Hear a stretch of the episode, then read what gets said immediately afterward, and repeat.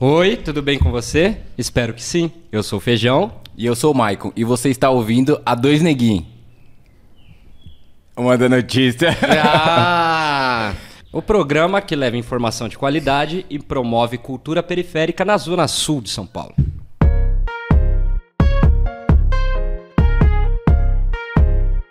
E esse é o Manda Notícias. E esse é o Manda Notícias. E esse é o Manda Notícias. Bom, começa agora o Manda Notícias, mas antes de começar toda essa brincadeira, a gente está aqui com uma mesa totalmente diferente, está em outro lugar, né? Um lugar diferente para quem assiste. E hoje nós estamos com duas convidadas muito especiais. As pessoas que fazem o Manda Notícia, né? Bia e Gisele. Vamos bater uma palma. Meu Deus Elas são do céu. jornalistas formadas, formadas, hein, gente? Aqui da Zona Sul de São Paulo. Você tá entendendo, Marco? Você tá entendendo aonde que a gente chegou? A gente tá entrevistando as minas do Manda Notícias, entendeu? Duas jornalistas feras, formadas, categorizadas, lindas, bonitas, maravilhosas e convidaram a gente para tomar cerveja aqui nesta tarde de São Paulo, no, no Capão. Que a gente saiu um pouquinho do, da onde é a gravação mesmo, da Dois Neguinhos. Então, para complementar todo esse show, antes da gente começar a lançar as perguntas capciosas, gostosas e maravilhosas, eu gostaria muito que o Maicon falasse um pouquinho sobre essa parceria que tá rolando aqui hoje, nesse dia especial de Natal. Valeu, Natalina! Dezembrão chegou, né? Festa acontecendo na Rodo. E pra gente é uma honra fazer parte dessa festividade de Natal, né? Fechando um ano.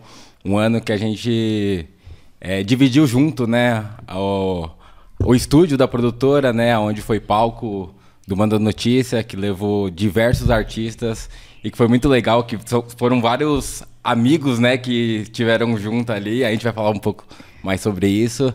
E é isso, né? Bora de pergunta, que é o que a gente veio fazer aqui, veio entrevistar essa mulherada linda, como o Feijão falou aqui, jornalista, sabe, pessoas que tá à frente aí de, eu falo que é uma revolução periférica mesmo que a gente tem feito é isso, de olhar pro lado e ver várias potências e pra gente é uma honra fazer parte desse momento mesmo. E vamos que vamos, bora que bora. Vamos que vamos, você Bia tá e ligado, né? A Ó, Meu gente Deus, a quem gente inventou sai- isso? Pelo amor de Deus! A gente sai da Dois Neguinhos, mas a Dois Neguinhos não sai Não, da não gente. sai da gente. Tá Exatamente. ligado? Então é sempre, lá. ó, vai é, lá, vai lá, é vai sempre lá. da ponte pra cá. Mas ó, é o seguinte, eu já vou começar com uma pergunta Pra começar, boa, boa. Mano, pra dar aquela. Primeiro eu queria agradecer toda a produção que fez isso daqui, ó. Nossa, ó, tem vinagrete, Nossa. tem uns petiscos aqui pra gente, tem cerveja. É o primeiro Fi- que eu apareço do Manda Notícia e já tem cerveja. Finalmente, Então, pô, fi- finalmente eu tô Finalmente. sendo bem. Obrigado, produção. Valeu. Mas, ó, Valeu, Natalinha. Valeu, Natalina. mas, ó, é, aqui no meu ponto eletrônico, aqui que tá do lado esquerdo, aí vocês não conseguem ver, mas tem um ponto eletrônico aqui. É, pediram pra eu perguntar, principalmente pra aquele alvinho ali primeiro, uma Ai, pergunta bem capciosa. Mas já começa assim, Começar, já? começa assim, sem, chegando, ma- chega. Nem sem esquenta, hein? massagem. Capciosa, tá? Você sem. Sem massagem. Gi, da onde você conheceu a gente? Como foi? Quando foi? Deixa eu pensar. Eu não lembro. Faz igual ela, faz igual ela lá. Não lembra, né? Não, lembra, né? Não lembra, né? É, aí ela fica, Peraí. "É, as pessoas não lembram. Não, eu tô tentando. Eu acho que foi num projeto. Ela, já, ela chega chegando já, porque ela né? lembra, né? Ela já Aí ela- lembrou. ela né? faz exatamente Ó, igual a ele. Você lembra quando a gente se conheceu? Exatamente, aí ela fica assim, ó. Tá vendo? Aí ela, não Meu. lembra, né? Tá não vendo? lembra. Ah, Agora é bom estar do outro lado, Tô né? entendendo agora, tô entendendo. Mas eu acho que o Michael entrou em contato com o Manda Notícias pra gente fazer uma parceria de divulgação de um projeto que ele tava trabalhando na produção. Foi isso mesmo. Aê, caralho! desculpa, gente. Não, a- ó, mas a gente tinha falado antes quando você. Você fez um. Vocês se encontraram no rolê. Na verdade, não, não foi no rolê, não. Não, tipo assim, A num rolê jornalístico. Na foi? verdade, não. Não. A Gi mandou mensagem que você fez uma confraternização na sua casa. Ah, Foi, foi. a primeira vez. Você entrou em contato Foi, foi. comigo Não primeiro. foi na minha casa, foi na casa do An- André. Ah, do Luiz Zé do Doc, da TV do Doc. É, é, é. Parceiraço. Ó, era pra gente conhecer esse É, dia, tá amiga. vendo? TV Tá Doc do, do fui. Capão? É do É, Capão, foi né? Uma articulação que eu fiz com comunicadores da Zona Sul. Aham. E aí a gente até tem esse grupo até hoje, assim. E aí eu chamei algumas pessoas que eu sabia que fazia comunicação pra trocar ideia sobre. Ah, é verdade, mas eu não sei com quem me passou seu contato. Não, Não, e aí o contato veio por conta. Eu, eu respondendo. né? aí tá bom. Oi, Gi, tudo bem? A que a gente fez com a Rádio Mixtura. Quando vocês fizeram. Vocês participaram de um podcast da rádio. Ah, sim, sim, sim. E aí eu soube do seu trabalho a primeira vez por conta dessa parceria. E aí Boa, o trabalho que você estava fazendo com a notícia. Mas e E o aí feijão? Dico. junto. O feijão. Eu Mas conheci, e o eu feijão? vou falar. Ó, Aqui, ó. Pode falar. Tinha, Pode falar. caneca. tinha cerveja envolvida. Você queria, verdade? Hoje você vai ter. Então, ah, é tiro trocado aqui então. Tiro trocado. Por isso que a mesa tá até afastada com um bafinho ali no meio, então. Com bafinho. Então vai, manda aí então. Fábia. Ah, é aqui, né? O Miriam brigou comigo que eu olho pra câmera errada. A minha câmera é essa.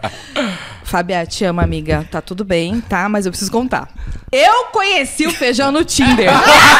É verdade, é verdade, é verdade. É verdade, é verdade, sim, sim, Não, sim. feijão, não. Você tá Não Sim. trabalhamos com Sim. mentira. Sim, é verdade, é verdade. É verdade total. A gente deu match e ele não falou comigo. Eu não falei? É lógico, se você que. O último que fala, não é? Não é quem Negativo. A gente Pô. deu match. Essa nova, a gente deu match. Eu esperava, eu esperava qualquer É coisa. um corte, é um corte, é um corte. Mas assim, mas eu conheci o feijão já, eu acho que por causa do Michael, e eu fiz de propósito. Não, eu acho que- Porque eu Eu de gosto de propósito. fazer isso. Então, amigo, se você tá no Tinder, com certeza eu vou te curtir.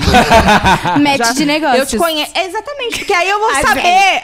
Mas é sério, Bia. Eu vou saber se você.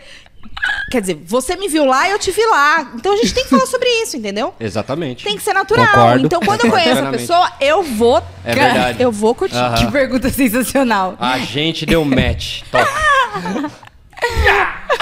Mas agora também quero. É sabendo da resposta e fazer essa pergunta sem Mas agora, mas agora, mas agora você acha que ela também vai fugir da raia? Ela também tem que falar porque como que você conheceu? Mas eu conheci tudo. vocês com Manda Notícias, Ah, não uma, gatinho. inventa uma história aí. Cheguei lá na Dois Neguinhos e falei, nossa, muito louco. Conheci o Michael, não foi assim?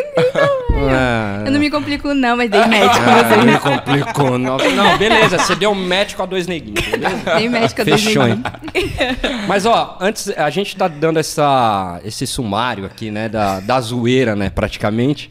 É um dia especial, um dia diferente, mas eu queria que vocês passassem um pouquinho do perfil de vocês, né? Não, pra começar, deixa, é, deixa eu fazer uma pergunta. Pra começar, começar começando, como, Começar do início. como que chega no território Gi Uhum. e Bia? Como é que adentra essas pessoas na Zona Sul aqui? Como, como que foi essa... Quer começar? Eu começo, porque essa história é mais longa, eu acho. Tá me chamando de velha, né? Assim. Sabia que ela ia falar isso, que ódio. Não é, que eu tenho menos carreira. Engraçado que vocês falaram, ah, formadas, não sei o quê. Me formei semana passada, gente. Aê! Nota 10. Com Deu tempo de 10. formar. Nota 10. Mais nossa uma aí, contadora de história, né, Bia? É isso, Pô, é isso. Uma loroteira da Friola. Mas então, Bem-vindo ao clube. Eu nasci, na verdade, no Embu das Artes. Nasci aqui e morei de, de início, assim, com aninha de idade no Embu das Artes. E aí, com um ano de idade, eu vim pro Capão, né? Fiquei até um, ano, dois anos, se eu não me engano. Vim pro Capão e aqui fiquei a vida inteira, minha família inteira daqui.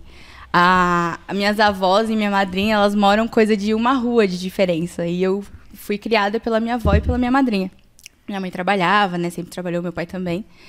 Mas a gente. E meus pais conheceram ali naquela rua também, no centrinho ali do Capão. Então toda a nossa história foi construída aqui. Então, aí desde sempre, sou aqui, cria da Zona Sul, querida e amada, nunca saí daqui.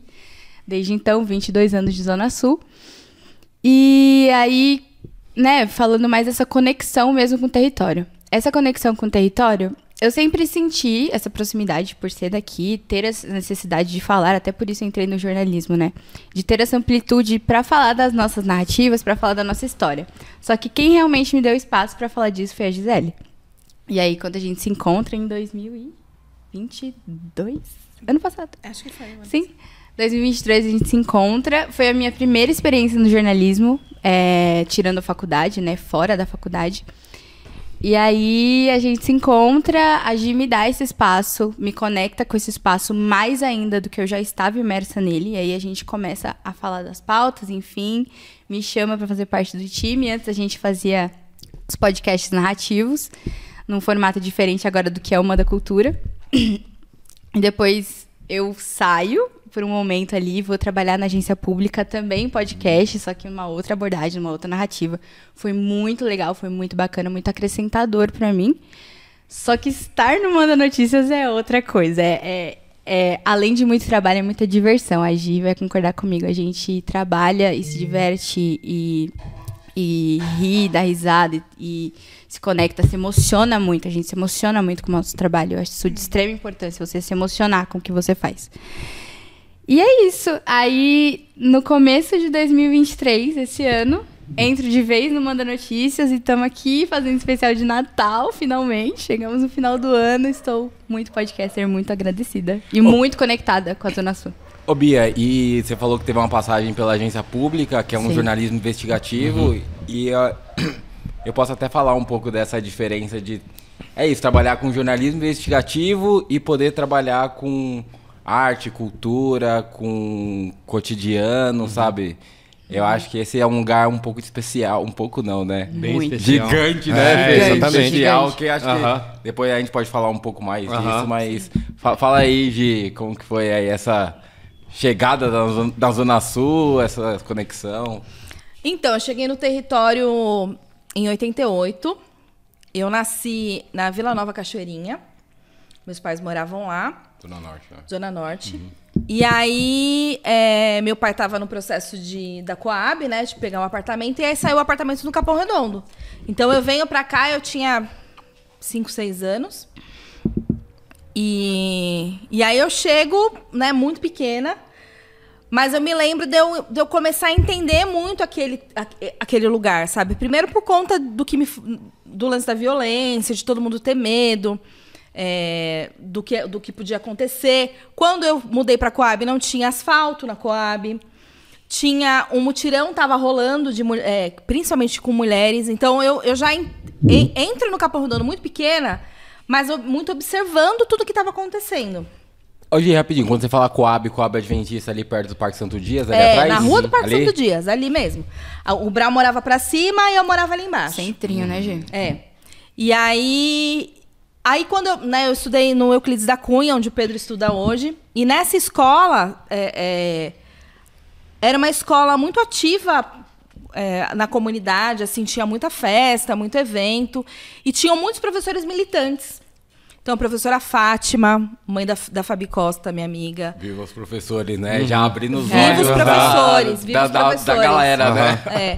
E aí, é, na escola mesmo, eu começo a entender um pouco mais sobre política, sobre movimento social e tal. É, era muito ativa na escola, sempre fui né, de me meter nas coisas. assim. Então, tipo, tinha semana cultural, eu participava de tudo. Eu dançava, eu fazia de tudo, assim. Então, eu, eu me conecto com o território muito cedo, né? E todas as minhas amizades e tal. E a cultura vem pra mim na adolescência, porque é isso. Por exemplo, meu primeiro namorado era um pichador. Eu já, eu já tava. Eu já entendia que aquilo era muito legal, você se manifestar de alguma maneira. Então. E aí eu começo a me relacionar com gente desse meio, assim. Mas isso já é uma visão diferenciada, porque normalmente as pessoas já olham como vandalismo, Como desprezo, né? Criticando, coisa, mas tá aham. bom, continua. É, é. Você já vê que Não. a pessoa já é diferente no olhar de, ó, olha o que eu gosto. Gente, eu gostava de preto maloqueira, como eu gosto até hoje, inclusive.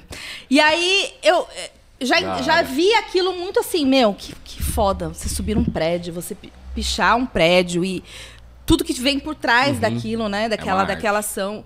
E aí, então, eu, eu fi- fico nesse meio, assim. Então, quando eu começo a faculdade, que antes até da faculdade, é, eu não sei, não sei de onde vocês são, mas assim, tinham muitos bailes black nas escolas nos anos 90, muitos, assim.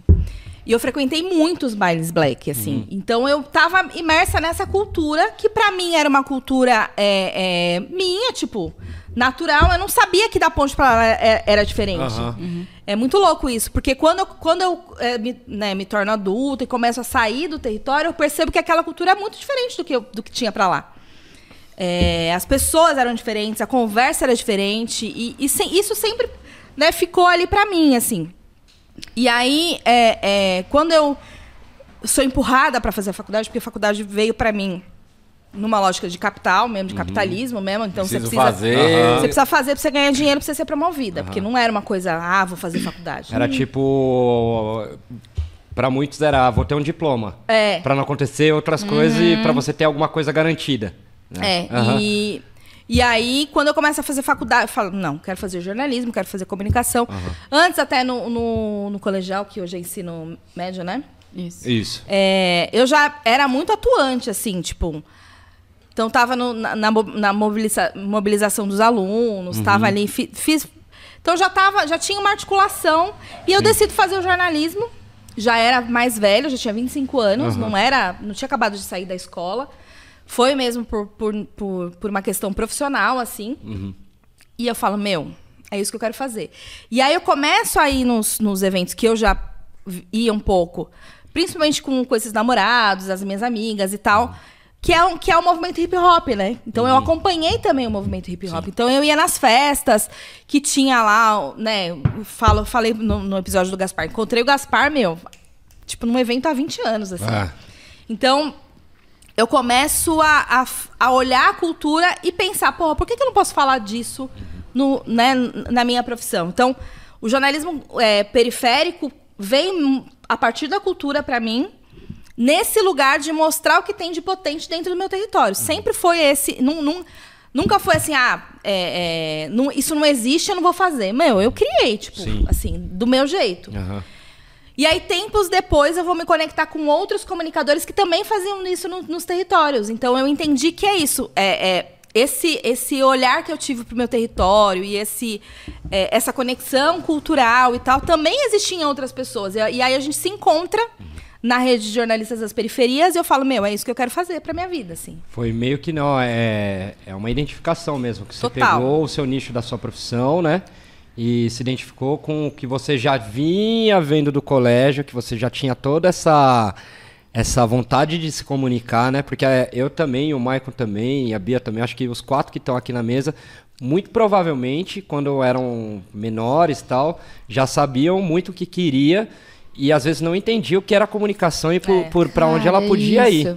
E você tocou até num ponto de- interessante de, é, na questão de o que te é, influenciou a estar na profissão que você está hoje.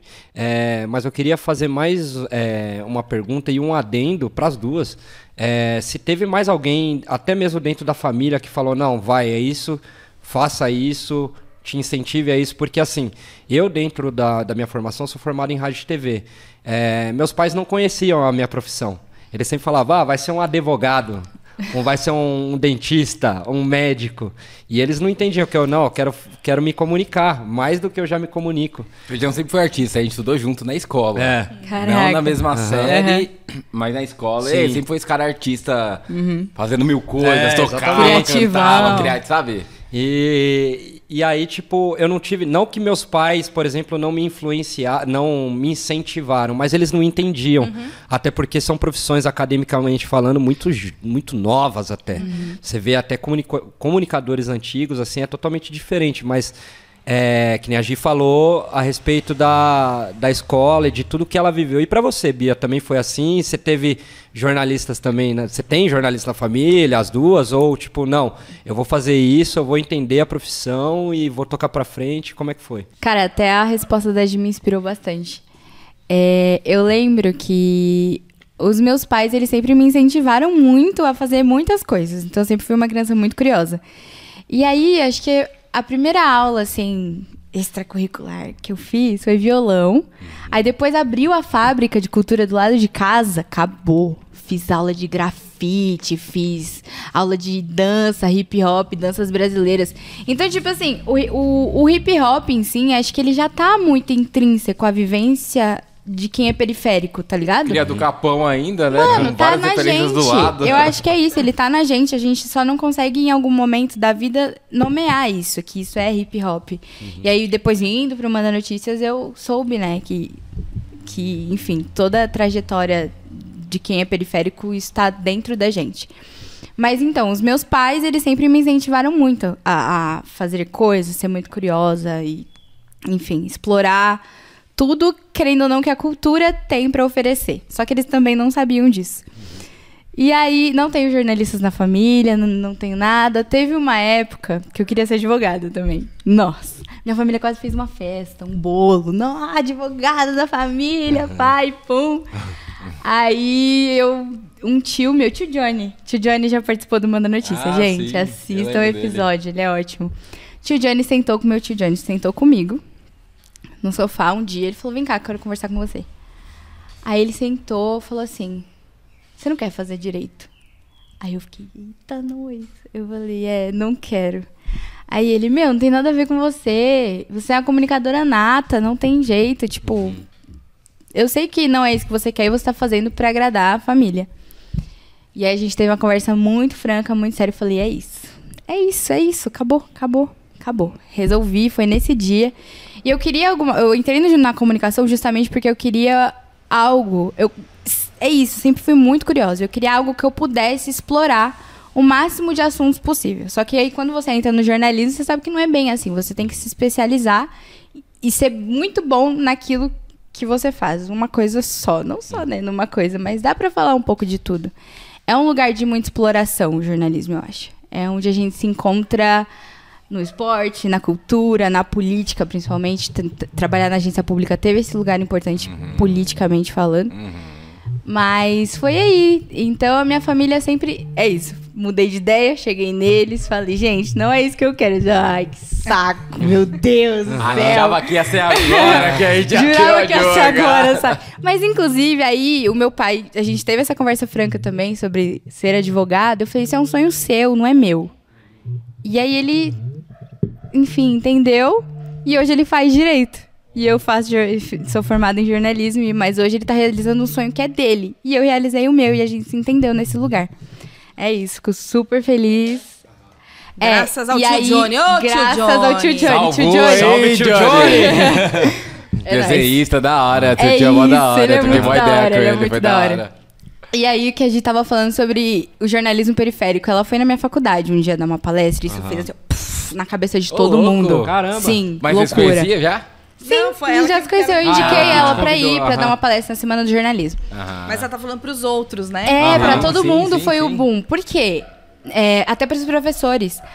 A, a editoria de jornalismo periférico, ela é recém-criada. existia, não existia, Ela não não existia. existia. Ah, então não era uma possibilidade. Quando se falava em jornalismo, vocês sabem, o Ah, a gente Michael não sabe. tinha jornalistas na periferia, essa Não era a tinha. questão. E quando se tinha, era uma coisa muito distante. Mano, você vai trabalhar na. Você vai conseguir entrar na Globo? Exatamente. Era esse o único caminho. Dentre outros, tipo Folha de São Paulo tudo Sim, mais. sim. Nossa, você tocou num ponto importante. Só um adendo rapidinho. Tudo era tipo, qualquer coisa que você fazia comunicação que era voltado a jornalismo, ou, rádio TV no meu caso, era Globo. Não, é só Globo. Mas enfim. Só continua. isso, É. exatamente. Aham. Nossos caminhos eram muito afunilados. Aham. Tipo, muito uma coisa só. E aí a Gi foi dar essa palestra, a Gi e a Fran do, Do do Cria- Cria Brasil. É. E aí a gente falou, caraca, isso foi, é uma possibilidade. E, tipo assim, muita gente da minha sala trabalha hoje com jornalismo periférico. E é bem remunerado por isso, sabe? É, é Abriu uma porta. abrir uma porta gigante possibilidade, quando né, a gente fala pra gente da cá, é uma, pra gente de- que é daqui. Uhum. Uma possibilidade que antes a gente não tinha. Sim. Abafinho. Então foi muito legal. Até agradecer a Gi no dia, porque ela é uma das Ah, precursoras desse caminho e Aham. abriu essas portas. Se hoje eu posso falar de jornalismo cultural, quando que a gente vai falar de jornalismo, trabalhar de jornalismo cultural, sabe? Nunca. Então abriu essas portas pra gente. É isso.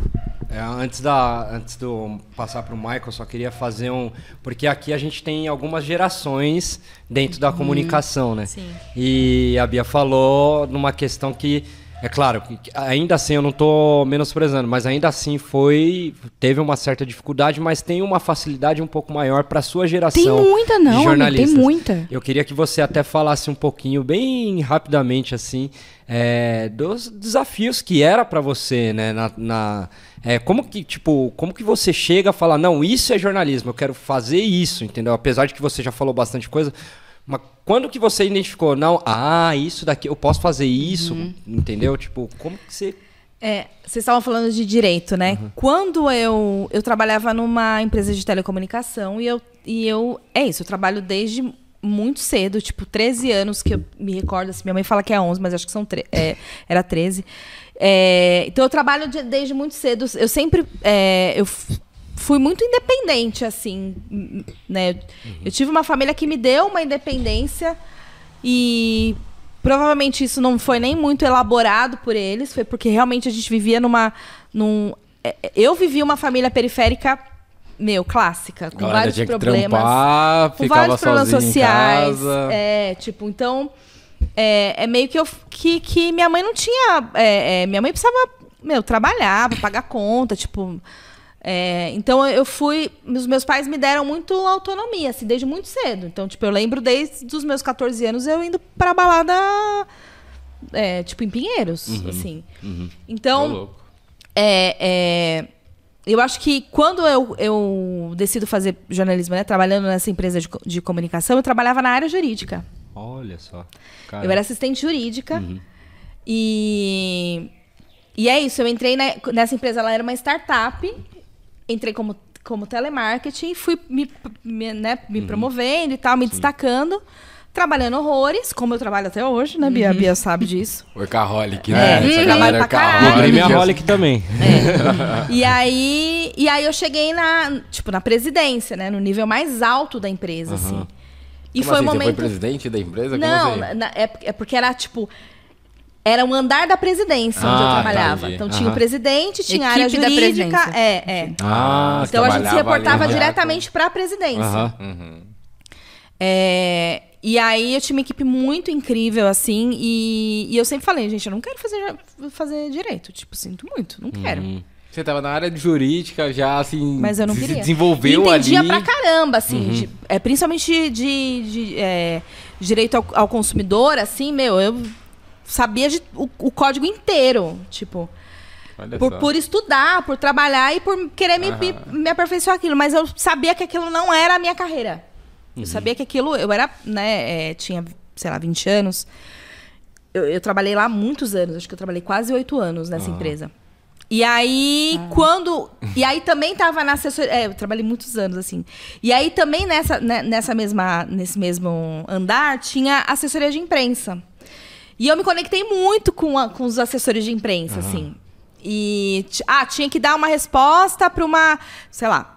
Um cliente reclamou na Folha de São Paulo e a gente tinha que mandar a nota oficial. Ah, pede pra Gi ajudar a gente. Aí eu escrevia a nota.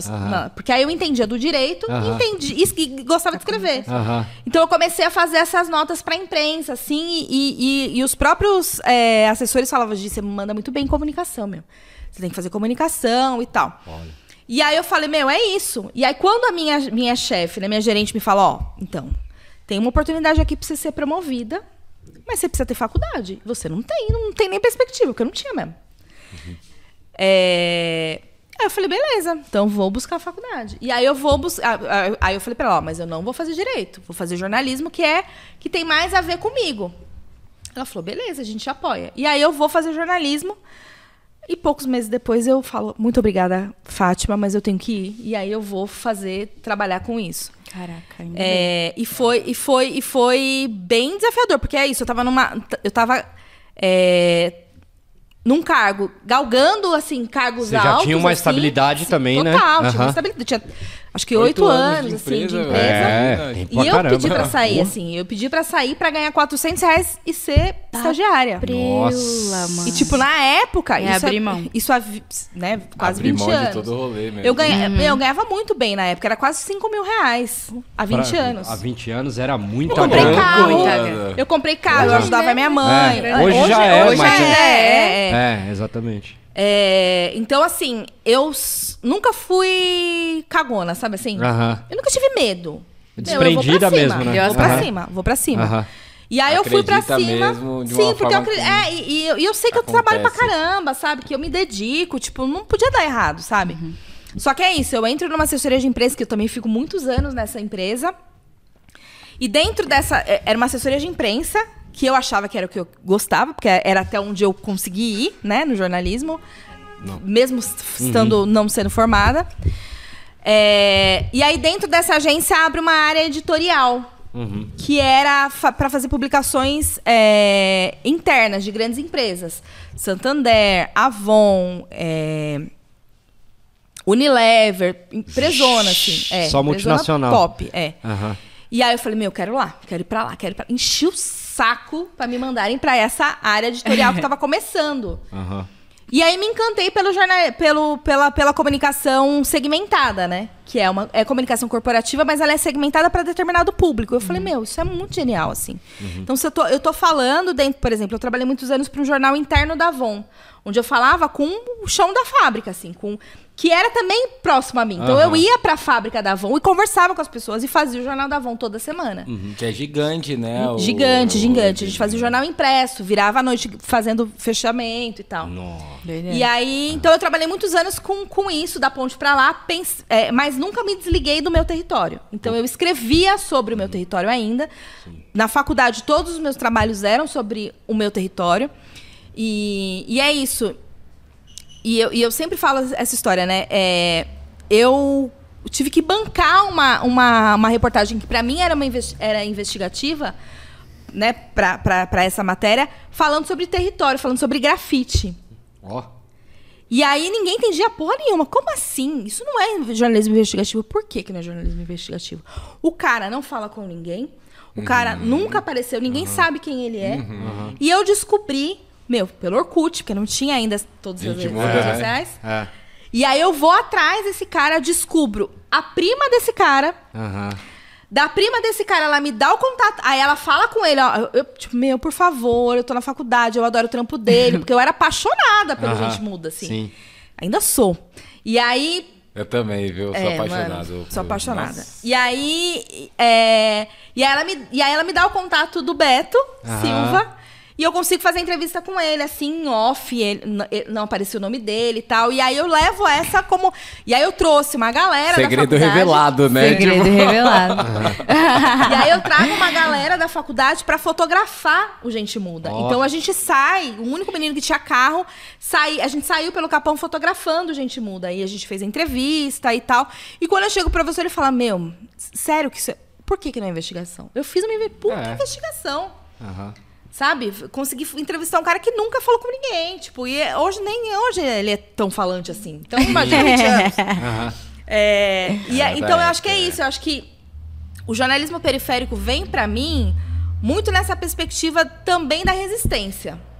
De falar, não, eu quero fazer jornalismo, eu quero falar do meu território e eu vou fazer isso acontecer dentro da lógica do- da, da te- da técnica jornalística, mas a partir do meu olhar e daquilo que é importante pra mim.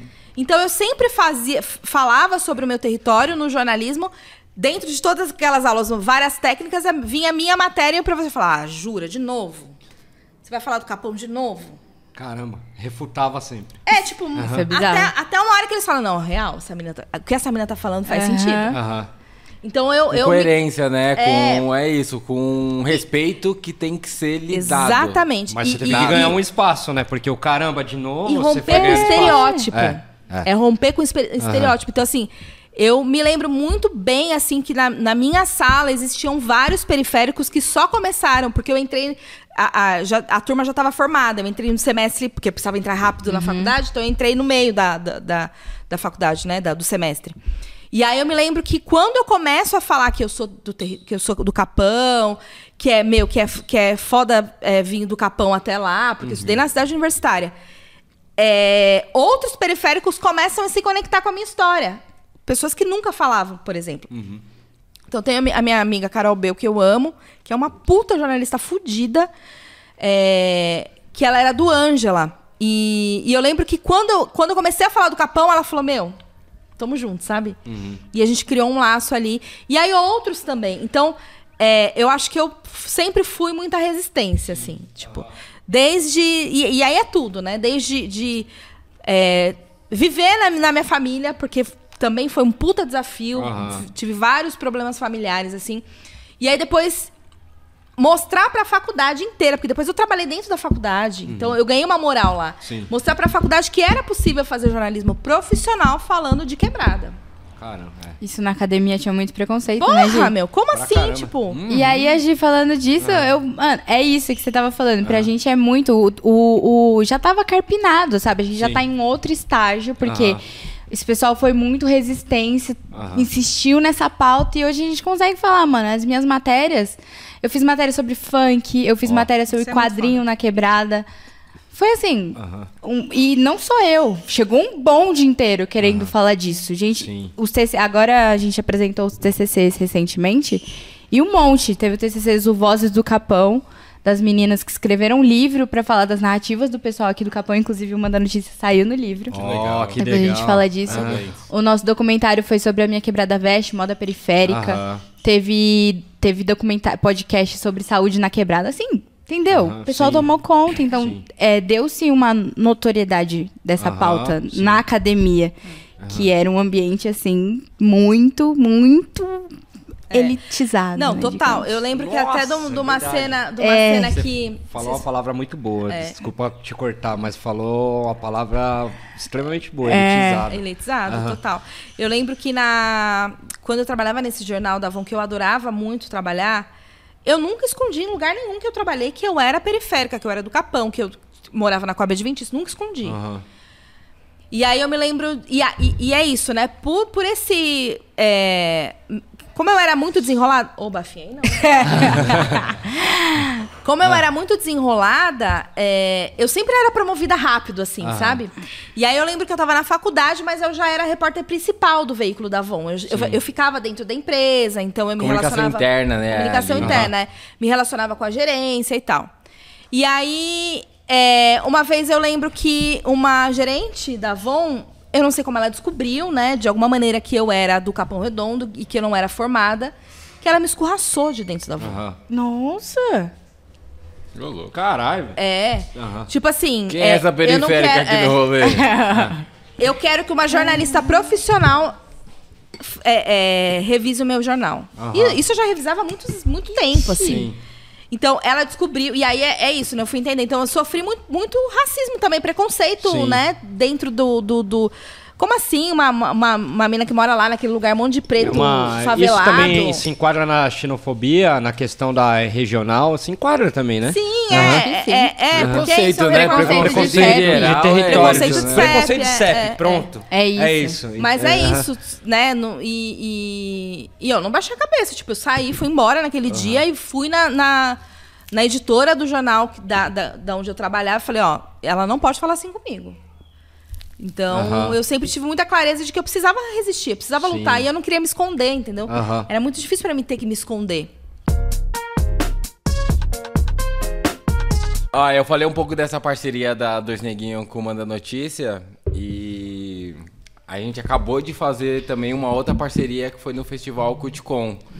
Que, sério, vocês mandaram o beijaço, na moral. Na moral. Fala aí, Bê. Não, não. Vocês não tem que fazer nada, só nós bate palma agora, na moral. Foi, foi. Bate palma pra vocês, porque foi um, foi um bagulho Primeiro que foi evento, Fê, chegou chegando nos dois pés no peito assim, falou assim: olha aqui que Olha sabe fazer. Não, pra, vo- ó, só, ó, pra você que tá assistindo aí, pra você que tá assi- assistindo, mano, Ouvindo também, né, É, o podcast, mano. pra quem... podcast no palco do Sesc, com várias pessoas ilustres. Cocão a voz, por exemplo. Sim. Mano, é. Tony Gordon. E Não, tava repleto conseguiram de, tirar assim, o pai de galera. casa. Conseguiram tirar o pai. Levaram o homem do ano. Levaram o homem. O do- Mano, mas levou o homem do levaram. Não, o e não só doutor. levaram, ele deu entrevista pra Sim, vocês. Ele, ideia. ele, assim, trocou ideia. Ele, eu tava lá, eu vi, assim, o quanto ele prestou atenção no trabalho, sabe? Ele Aham. sabia onde ele tava, obviamente, né? E assim, conta, conta pra gente como é que foi essa experiência. Como surgiu também o festival? Dois segundos. O pai nunca foi no Sesc. e foi havia, no é. evento de toda. É porque tem uma galera aqui atrás também que faz isso daqui, mas eles, ele nunca foi no Sesc. E, mano, Levaram o homem, né? Da hora, parabéns, né? levaram o homem, mas aí, pode pá. Quer falar? Eu vou falar rapidinho, que eu acho que é isso. Mano, essa cabeça pensante. Imitaram. Ela é bizarra, ela é bizarra. Tipo assim, a gente, né, desde o início, acho que da temporada do Manda Cultura, né, Gi? O a ideia do Culticom surge junto com o Manda Cultura. E aí, a gente, ah, vamos fazer um festival, vamos. Pá, uma reunião normal de, de alinhamento.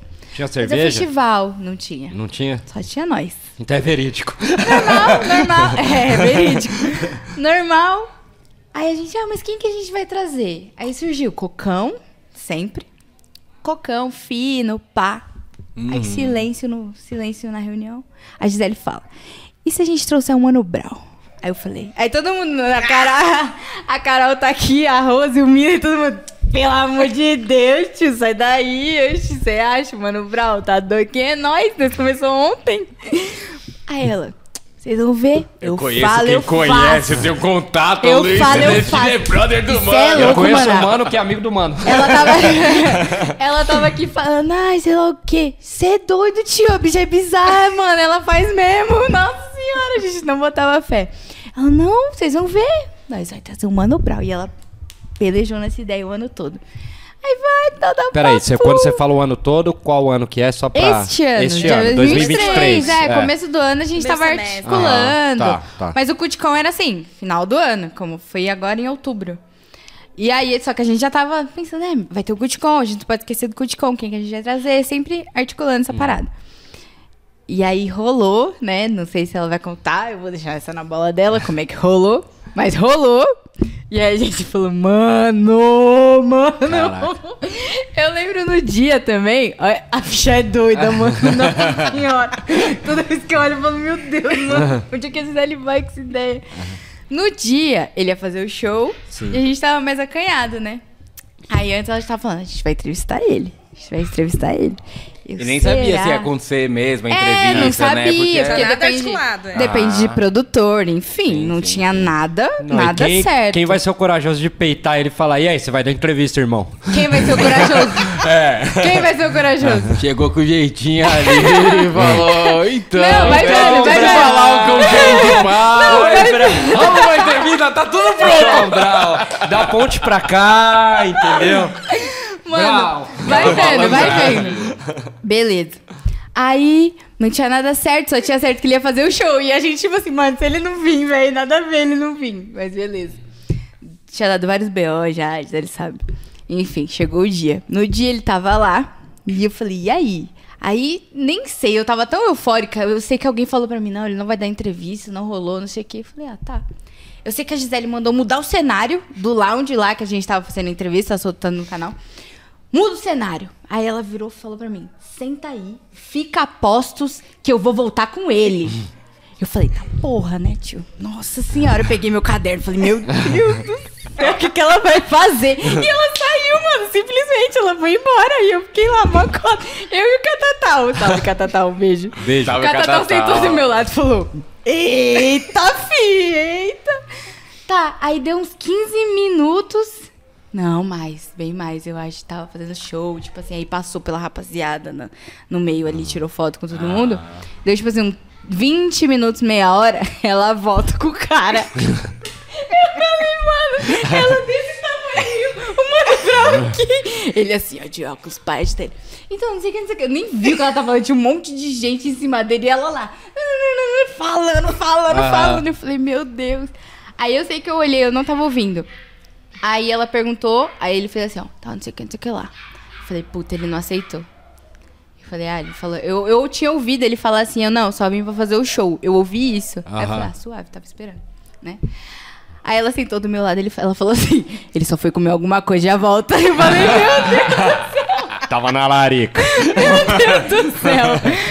Eu falei, você é doido, mano, ela quer, ela consegue. Sim. né? E aí foi, a gente entrevistou ele, ficou um tempinho lá, né? A gente já Ele tava ficou ali... bastante tempo até. bastante. É, Não, a gente já bastante tava tempo. ali Aham. com umas perguntas no pente. Aham. Mas super. Eu, eu, Quem eu. quiser pode acompanhar aí no é, canal tá da no canal tal, se quem quiser ver. A minha cara de espantada. eu assim, olhando pra ele, assim, meu Deus. Antes do da céu. Gi responder rapidinho, é, pra você ver como essa menina é visionária. É Você doida. tava fazendo um trabalho na pandemia, comandando notícia. Você olha pra cultura, já pensando no projeto fazer as entrevistas, o podcast, ter um clube de educadores, então, assim, trabalhar ali na educação do jovem e ainda fazer um festival foda Ela no quer rolê, tudo, mano. ela quer tudo, ela quer É, tudo. é, ela, sério, como é que foi isso, Gi? Como- Fala, pra gente. Multibraços, né? Tipo, Caraca, chegou caralho. chegando, mano. tipo- Tá ligado aquela imagem da. que- Qual que é aquela, aquela, aquela imagem na Índia lá que tem uma mulher que tem um monte de braço assim, ó? Bota aí, Bota, Miller. bota uns 30 a mais daqui no Brasil, tá ligado? É, que aí, ó, eu acho que também é importante falar que é isso, né? Tem uma equipe perto. Total, isso que eu ia falar. Enfim, mas É. fala você. É. É, eu acho que é isso. Assim, a primeira coisa que eu tenho que falar é que tudo que tá rolando hoje são projetos que eu venho construindo ao longo da minha carreira. Não são coisas que surgiram do nada, assim. E eu só consegui organizar e realizar tudo isso hoje por causa dessas pessoas. Sem essas pessoas e vocês também, que também fazem parte né, da nossa equipe estendida, é, não seria possível, assim, mesmo. Não, não, não, não daria para ser. Então, eu acho que é, é, é muito importante que, assim, eu sou. Meu, eu, eu sou muito obstinada na vida. Sabe? Tipo, meu, vou fazer e, e, e fazer um evento sempre foi uma coisa que era é, um sonho que eu queria muito fazer, mas que parecia ser impossível. Tipo, mano, não vai dar certo. Como assim? E eu sempre quis levar o Mano Brown. tipo, sempre. Se- A minha meta era, onde eu for, esse cara vai estar lá. Sim. É, e aí o Cuticom, é importante dizer, né, que o Cuticom, dentro do nosso projeto de fom- que está no Fomento, ele é uma festa.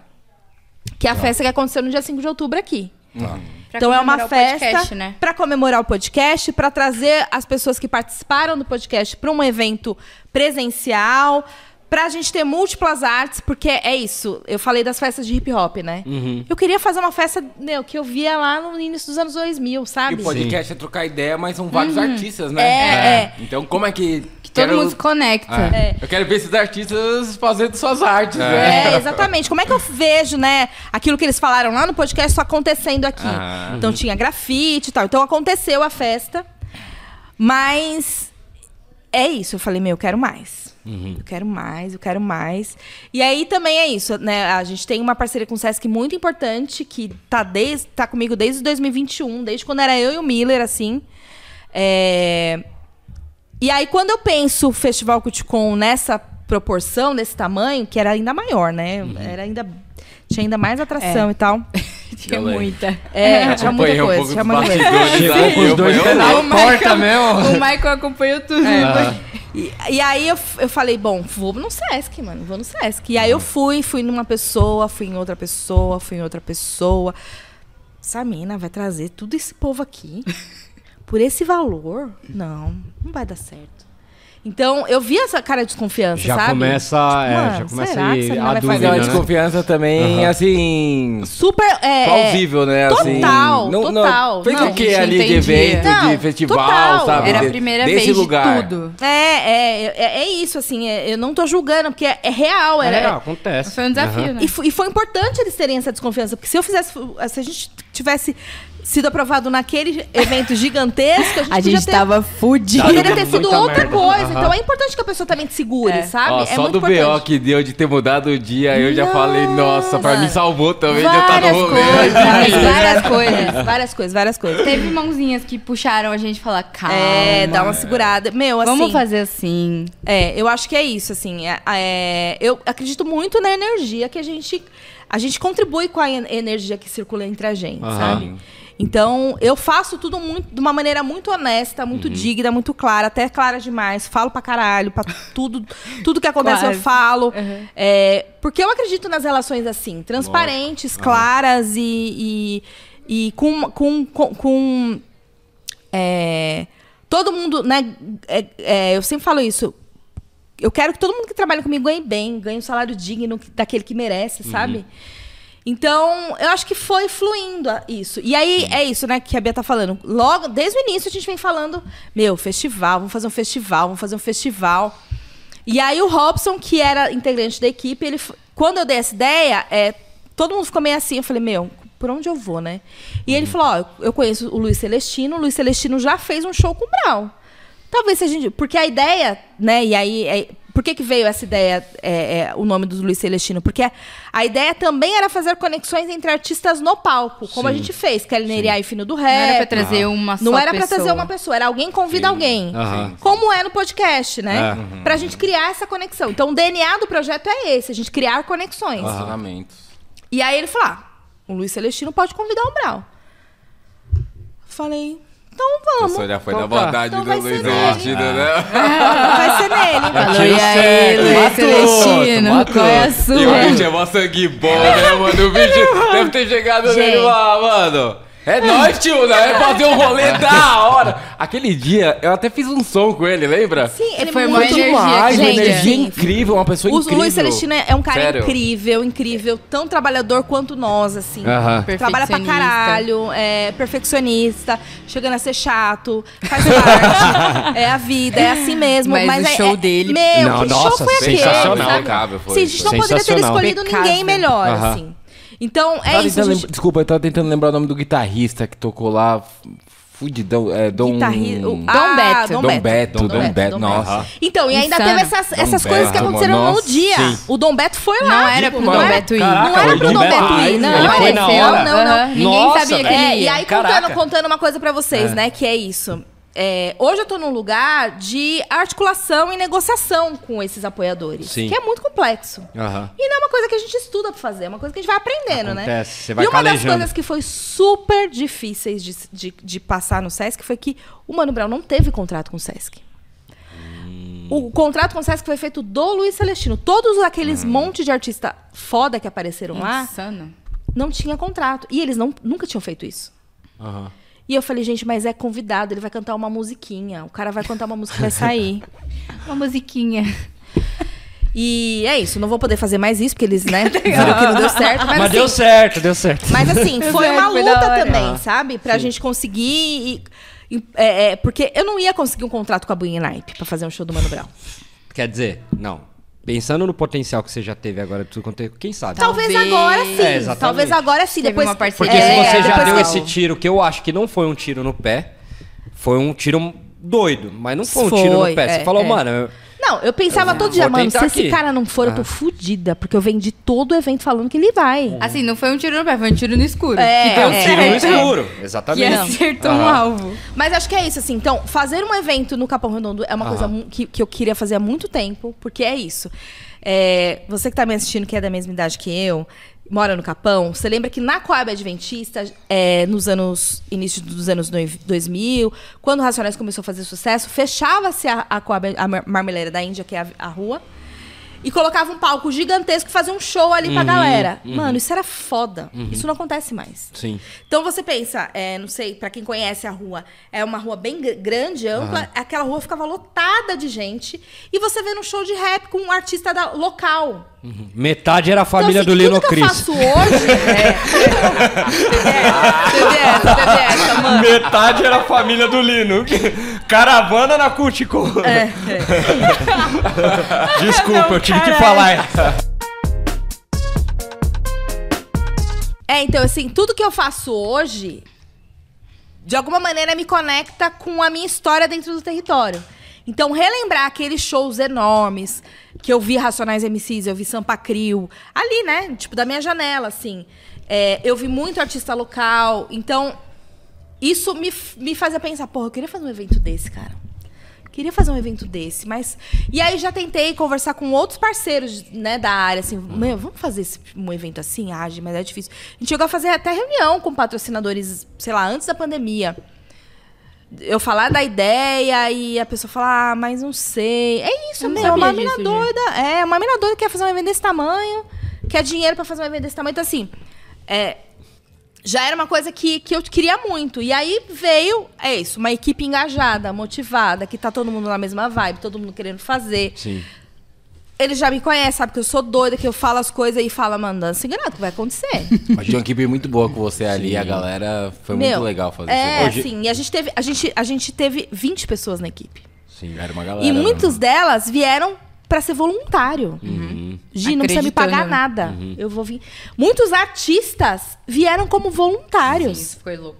Sim. Acreditou mesmo no rolê. Acreditou mesmo, assim. E eu falei, puta que pariu, assim. Isso é muito legal porque é uma rede de apoio, né? Não, e, né? e- é uma credibilidade, né? Aham, Que, que, que, eu, que eu falo, porra, agora eu entendi que realmente aquilo que eu queria fazer, né? Estabeleci uma, uma credibilidade com todo mundo. Todo mundo sabe que pode, pode vir comigo. Não vai dar ruim, entendeu? Sim. Vai ter uns tropeços, eu vou dar umas, umas.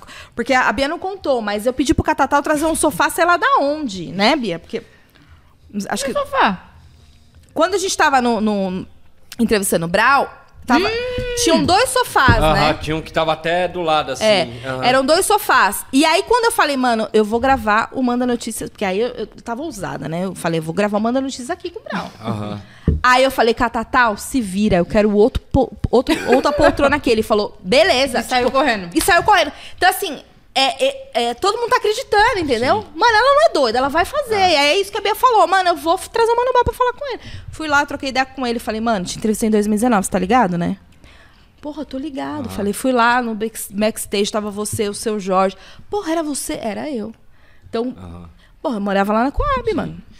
Eu fiz esse evento aqui. Porra, esse evento tá foda. Então, eu troquei uma ideia com ele. Ele sabe identificar. Ele sabe, ele Lógico, sabe da quem é. quebrada. Ele sabe quem é. E aí ele falou: eu vou lá falar com você. Aham. E aí, o que, que aconteceu? Fez uma fila, né? Eu já mudei várias vezes a história, mas tudo bem. Vai Você contando. vai entendendo aí, gente. E aí, nesse dia, fez uma fila pra tirar foto com ele. Muitos daquela, muitos daquela fila eram funcionários do Sesc que ficaram lá só pra ver o Mano Brown. É. É, então foi uma oportunidade. né? Assim, meu, eu, eu acredito que eu realizei o sonho de muita gente, sabe, Aí naquele entrou a caravana do Lino Cris de novo. É, Fala, peraí. de- Eu tava lá com o de contador, gente. deu 102 pessoas, eu te juro, velho. Tava lá, peraí, o Lino Cris vai entrar com a família dele. Um, dois, três, quatro, cinco, seis. É, é aliás, que... Falta ele, hein? Ó, Falta ele. Eu tava ontem editando O Lino- essas o fotos Lino da veio ainda. Que sonsaço. Mano, o Lino transcendeu Nossa, naquele sério, palco. que Ele transcendeu. Ele sonsaço. foi bizarro. Que sonsaço. Mas aí é isso, assim, e. E aí ele falou pra mim, ah, eu vou falar aqui com umas pessoas e depois a gente vai lá no podcast. Ele falou, eu vou no seu podcast. Uh, que da hora. Aham. É... E aí eu peguei e falei pra. Falei, beleza. Aí quando eu vi que já tinha muita gente, eu falei, fui no produtor dele e falei, Ricardo, e agora?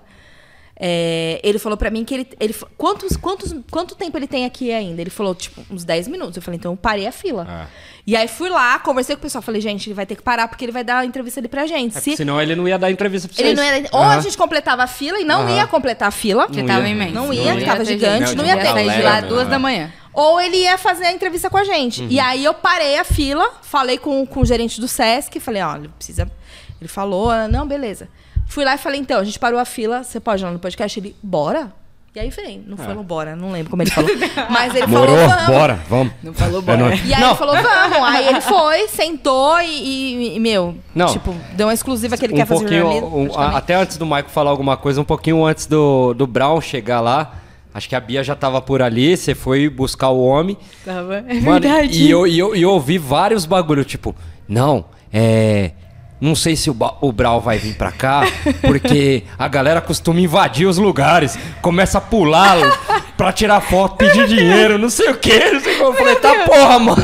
é. Caralho, o, É, o tava, homem é foda. é, tava muito difícil organizar É. e segurar, assim, sabe? Não, aí, É, mas um aí no mito, final. né? É um, foi, foi- mas foi tranquilo. Ele final, foi, foi é, exatamente, foi e no. Foi. final a gente viu que a Cultcom mesmo, tipo, Bateu, bateu no peito e falou, não, e vamos lá, aí. vamos fazer, vamos, vamos fazer acontecer. Isso eu acho muito genuíno. Verdade sabe? mesmo. É, eu acho que Você assim, lá. a gente fez. É, vocês estavam lá, vocês, vocês viveram. Eu acho que tem um lance que é também uma das características que é minhas, né? Que é planejar e organizar as, as paradas, entendeu? Então, por exemplo, eu fiquei durante todo o evento, tava, eu tava apresentando, e eu falei pra galera, galera, vocês vão se, vir- se, se virar, mas até chegar nesse momento, cada um sabia a sua função lá. Sim. Sim, Ninguém ia. certinho to- ali. sabe, sabe assim, então, tipo, Era um balé praticamente. era um balé. né? Todo Aham. mundo sabia o que ia fazer, todo mundo sabia até onde é, ia a responsabilidade, e onde que ia ter que procurar, Uhum, é, quem tinha que acionar em cada momento. Então, é isso. Eu, é, é, de novo, né? Equipe, a gente, a gente tá planejado, a gente tá organizado. E foi legal porque é isso. O Cutcom, ele reúne todas as nossas iniciativas. Então, ele Uhum. reúne o Manda Notícias e reúne o, o Educapão, né? O Clube de Criadores Educapão. Que também é um projeto que eu faço desde 2018. Você pode passar um pouquinho do, do que é esse projeto? Pra Sim. galera que não conhece. Eu acredito que muita, hoje em dia muita gente conheça, mas você pode passar de novo o que é, um pouquinho até. Porque eu vi, eu acho que é uma postagem esses dias de. é, eu vou falar dessa Importante forma né, falar. de, de talvez um recrutamento de uma no- nova Inscrição. galera, tal, isso, inscrição. isso. A gente tá com inscrição Até aberta. porque, é, fazendo esse adendo rapidinho, é muito louco isso. Eu mesmo, quando eu, eu comecei a estudar rádio TV, conheci rádio TV, eu não sabia o que era. Eu sabia e não sabia o que era comunicação e eu não tive, não tive isso que hoje em dia tem. Ah, você quer aprender Oficinas, fotografia, né? Novas oficina. oportunidades não tinha, de não tinha. olhar de uma Entendeu? forma Então eu acho importante vocês darem um pouquinho de mais um Sim, pouco. Eu, sim. eu creio que vocês já falaram pra caramba a respeito, mas é sempre bom. Não, é, é, acho que é de- Gi. desse jeito a gente nunca falou. Rapidinho, antes de você falar, só pra eu não perder uma coisa que eu queria falar do Brau, pra gente também continuar aqui o papo. É, até nessa entrevista que ele deu no, na premiação né, de eleito do ano, ele falou uma coisa que eu achei bem interessante de entender a importância de estar em lugares que antes talvez eles não, ele não tava ou ele não ia. É, é isso, a gente sabe o quanto nosso trabalho a gente faz para mostrar para as pessoas bons exemplos, bo- é, boas práticas, é, boas pessoas, sabe? E o trabalho do Racionais é isso, é, é ali quem pavimentou e falou que a gente pode olhar dessa forma, sabe?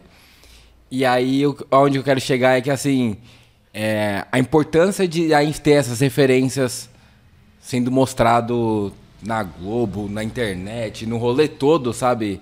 É muito importante, né? Porque ela dialoga com várias pessoas que passam pela mesma situação e que você não tem uma conexão direta ali, então, assim, a mensagem chega de fato, sabe? Com as mídias, né? Com as redes sociais, com o jornalismo, né? Que você faz e... Enfim, eu queria dar esse adendo porque, assim, é algo importante de ver de um cara como o Mano Brown hoje olhando e entendendo que ele tem que ir lá, sim, receber um prêmio e falar assim, ó, aqui, ó, sou o homem do ano mesmo, sabe? Isso é uma potência, sabe? Como eu espero e quero que isso aconteça, sabe? De ver eles em outros lugares. Que é isso, para poder quebrar as barreiras que tem e nosso povo acessar, porque assim, o Racionais é o que é sem ter ido na televisão. Imagina se tivesse ido na televisão lá nos anos 80, 90, sabe? De ter feito essa revolução lá atrás, com o entendimento que poderia usar essa máquina que é, É. os veículos, né? Sim, sim. Não, total. E isso se conecta muito com, com, com, com, com o Educapão também.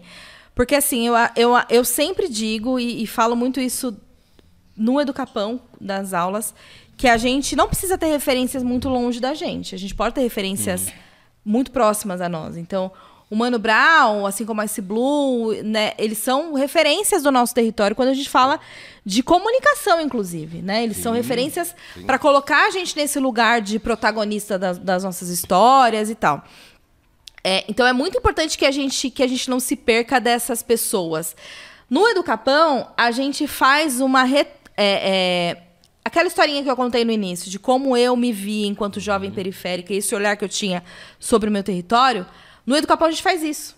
O que a gente faz no- na primeira fase do Educapão é fazer, e a Rose está aqui, que é a nossa educadora principal, que é quem cuida do projeto, é fazer com que o jovem entenda o que é ser um jovem periférico. Ele precisa entender o que é ser periférico.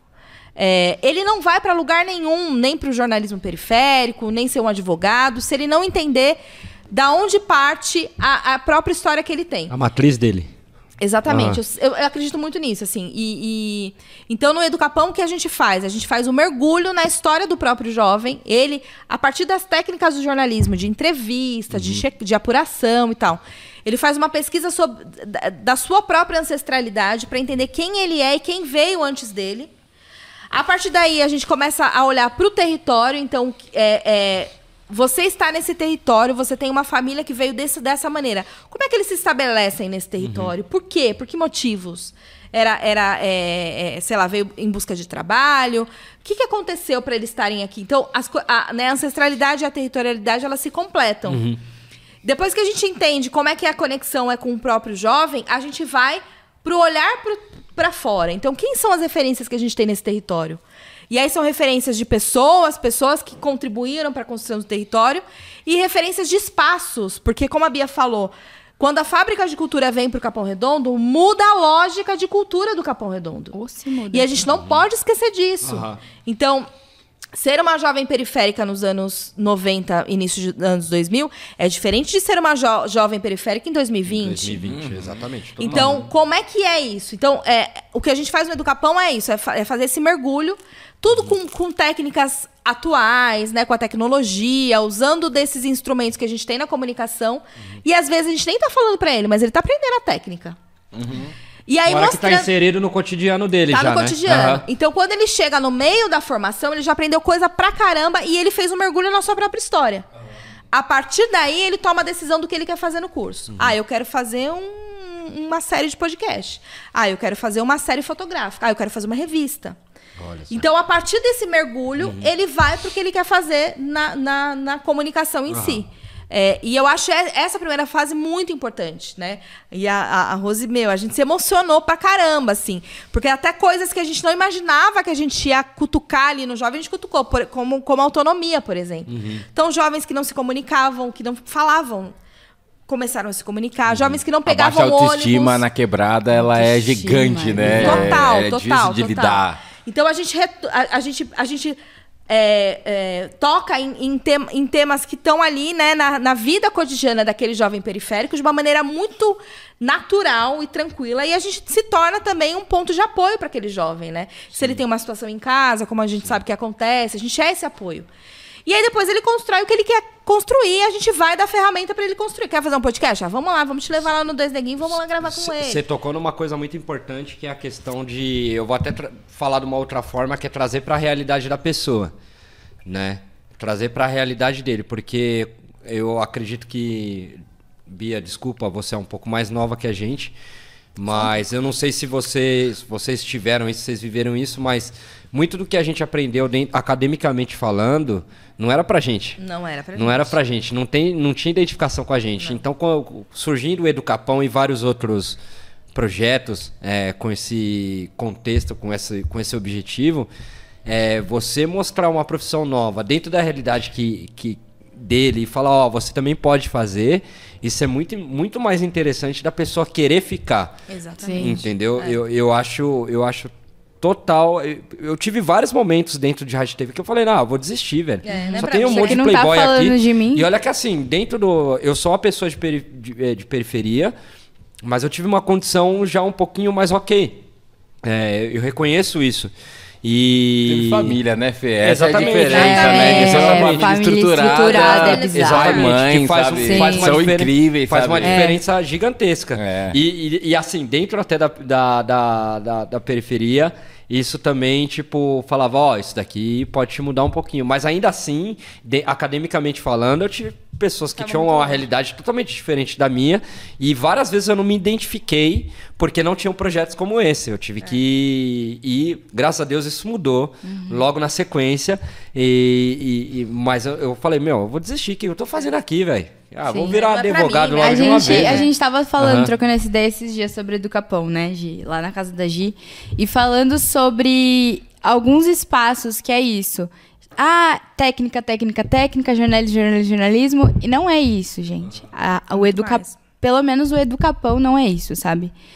É, o que a Gi falou de se entender, normalmente às vezes parece muito óbvio, né? Quando a gente vê o jovem hoje, a gente fala da evolução, da cultura, a gente entende que os jovens se entendem como periféricos mais do que antes, e às vezes não é. Não Uhum. é. Ele tá imerso naquele, naquela realidade, vivendo ali, sofrendo o Aham. que a gente sabe que sujeitos periféricos sofrem. Mas ele não entende, ele não tem o momento de parar, pensar, saber de onde vem, saber das narrativas, o que, que eu vou falar, o que, que é importante falar sobre o meu território. E é justamente aí que os projetos sociais entram. Eu, eu Alienação participei. é muito comum em todos os muito lugares. comum. E na quebrada É muito também comum. faz parte, né? E é Acontece. isso, eu participei de um projeto social, mudou a minha vida, mudou a minha trajetória. Tipo, eu, minha- eu sou uma depois disso, e eu era outra antes. E te coloca num lugar de narrativa que te fala das pautas que você tá imerso, do que, que você tem que lutar, pelos direitos que você tem que lutar, pelos seu direito como mulher, pelo seu direito como jovem, pelo seu direito de Aquele lazer. despertar pra realidade, Te né? desperta, Acorda, ó, vai ficar buscando aí não, ó. Vai, vai, vai, exatamente. vamos, vamos, vamos, e aí? Vai fazer é o que um da bora vida? lá, entendeu? E aí faz assim, com a sua cabeça que você não entende. E os projetos sociais agem nesse momento. Então, antes do jornalismo, a gente precisa entender as pautas que a gente quer lutar e que linha editorial a gente vai seguir, né, Chi? Exatamente. Que a gente vai priorizar. É, isso é muito importante, assim, pra mim. E é, e é isso, o Educapão surge de vivências minhas, assim, de, de... Desde 2015 eu dou oficina de jornalismo na Quebrada, sabe? É, e aí, em 2018, eu começo a estruturar e falar, mano, esse projeto pode ter essa cara. E aí, em 2019, eu encontro o Miller, a gente escreve um projeto junto que ele também estava fazendo isso, né? Então, a- as Você coisas... encontrou o Miller no Tinder? No CEDEP. É. Não, eu que levei ele pro CEDEP. Como é que ele Ah, num evento, gente, não foi? vocês nunca contaram essa história. Foi no evento do CEDEP, amigo, do... Ah, ó, o Miller, Ei, né? Ó, o Miller, Não lembra, né? Nossa, fala pra ela, o, não o lembra, Miller, né? a Rose e a Carol ali, só de olho ali. Ah, ah, tipo, volta pra aí, né? Volta Não pra aí, não? continua aí. Quando que foi, Miller? Interferência. Interferência do FRS. Mas antes, antes do- daquele encontro no CEDEP? Você Eu fui- eu fui o- lá, o, né? Miller Eu fui lá. conheceu a gira interferência do Ferrez. Que É, da hora. interferência, que é, que é a ONG do FES, Ah. que é onde a gente deu a formação depois. Que, aliás, da hora você ter levado ele também lá. Fiquei honrado de conhecê-lo. Eu nunca tinha Trocado encontrado, ideia. trocado ideia. Oh, um ponto legal que Foi a gente um não... dia muito legal. Um ponto legal Oi? que a gente não falou. No início do ano, antes de começar o podcast, a gente tinha uma lista de pessoas. De, tipo, que a gente, né, queria levar, que pessoas que são parceiros que a gente quer divulgar. Nessa lista de pessoas, a gente tinha, tipo, Sérgio Vaz, Ferrez, Mano Brown. A gente falou, será, mano? Era um, era um que a gente sabia que sim, mas a gente achou que, eu pelo menos, a gente não sei. Eu achei que ia demorar um pouco. Mas, cara, tipo, foi Também muito né? natural. Foi muito natural, né, gente? É muito Nossa, foda É, isso. pessoas Mas eu- eu incríveis, acho tem um que é trabalho isso. incrível, mas que são pessoas, gente da gente, tá que assim, Então, tem um ideia, propósito. olho Mas no tem um lance, olho, né, sabe? tipo, Tá alinhado. Mano, tem um lance do, do, do jornalista se colocar num lugar muito diferente, né? do Sim, que é o sim, outro. sim. E eu sempre falo pra todo mundo que trabalha comigo: jornalista não é artista. Dá uma baixada de bola.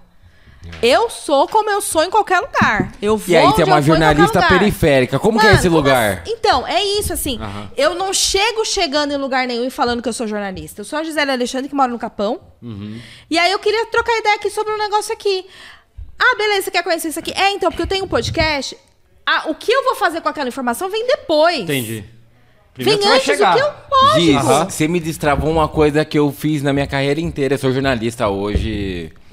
É, não sou de formação por ter feito jornalismo, Uhum. jornalismo, Por experiência. pela experiência que o meu trabalho me trouxe. Aí eu entrei com o processo de me tornar jornalista e tenho MTB. Me considero um jornalista. Claro, você E você é, amigo.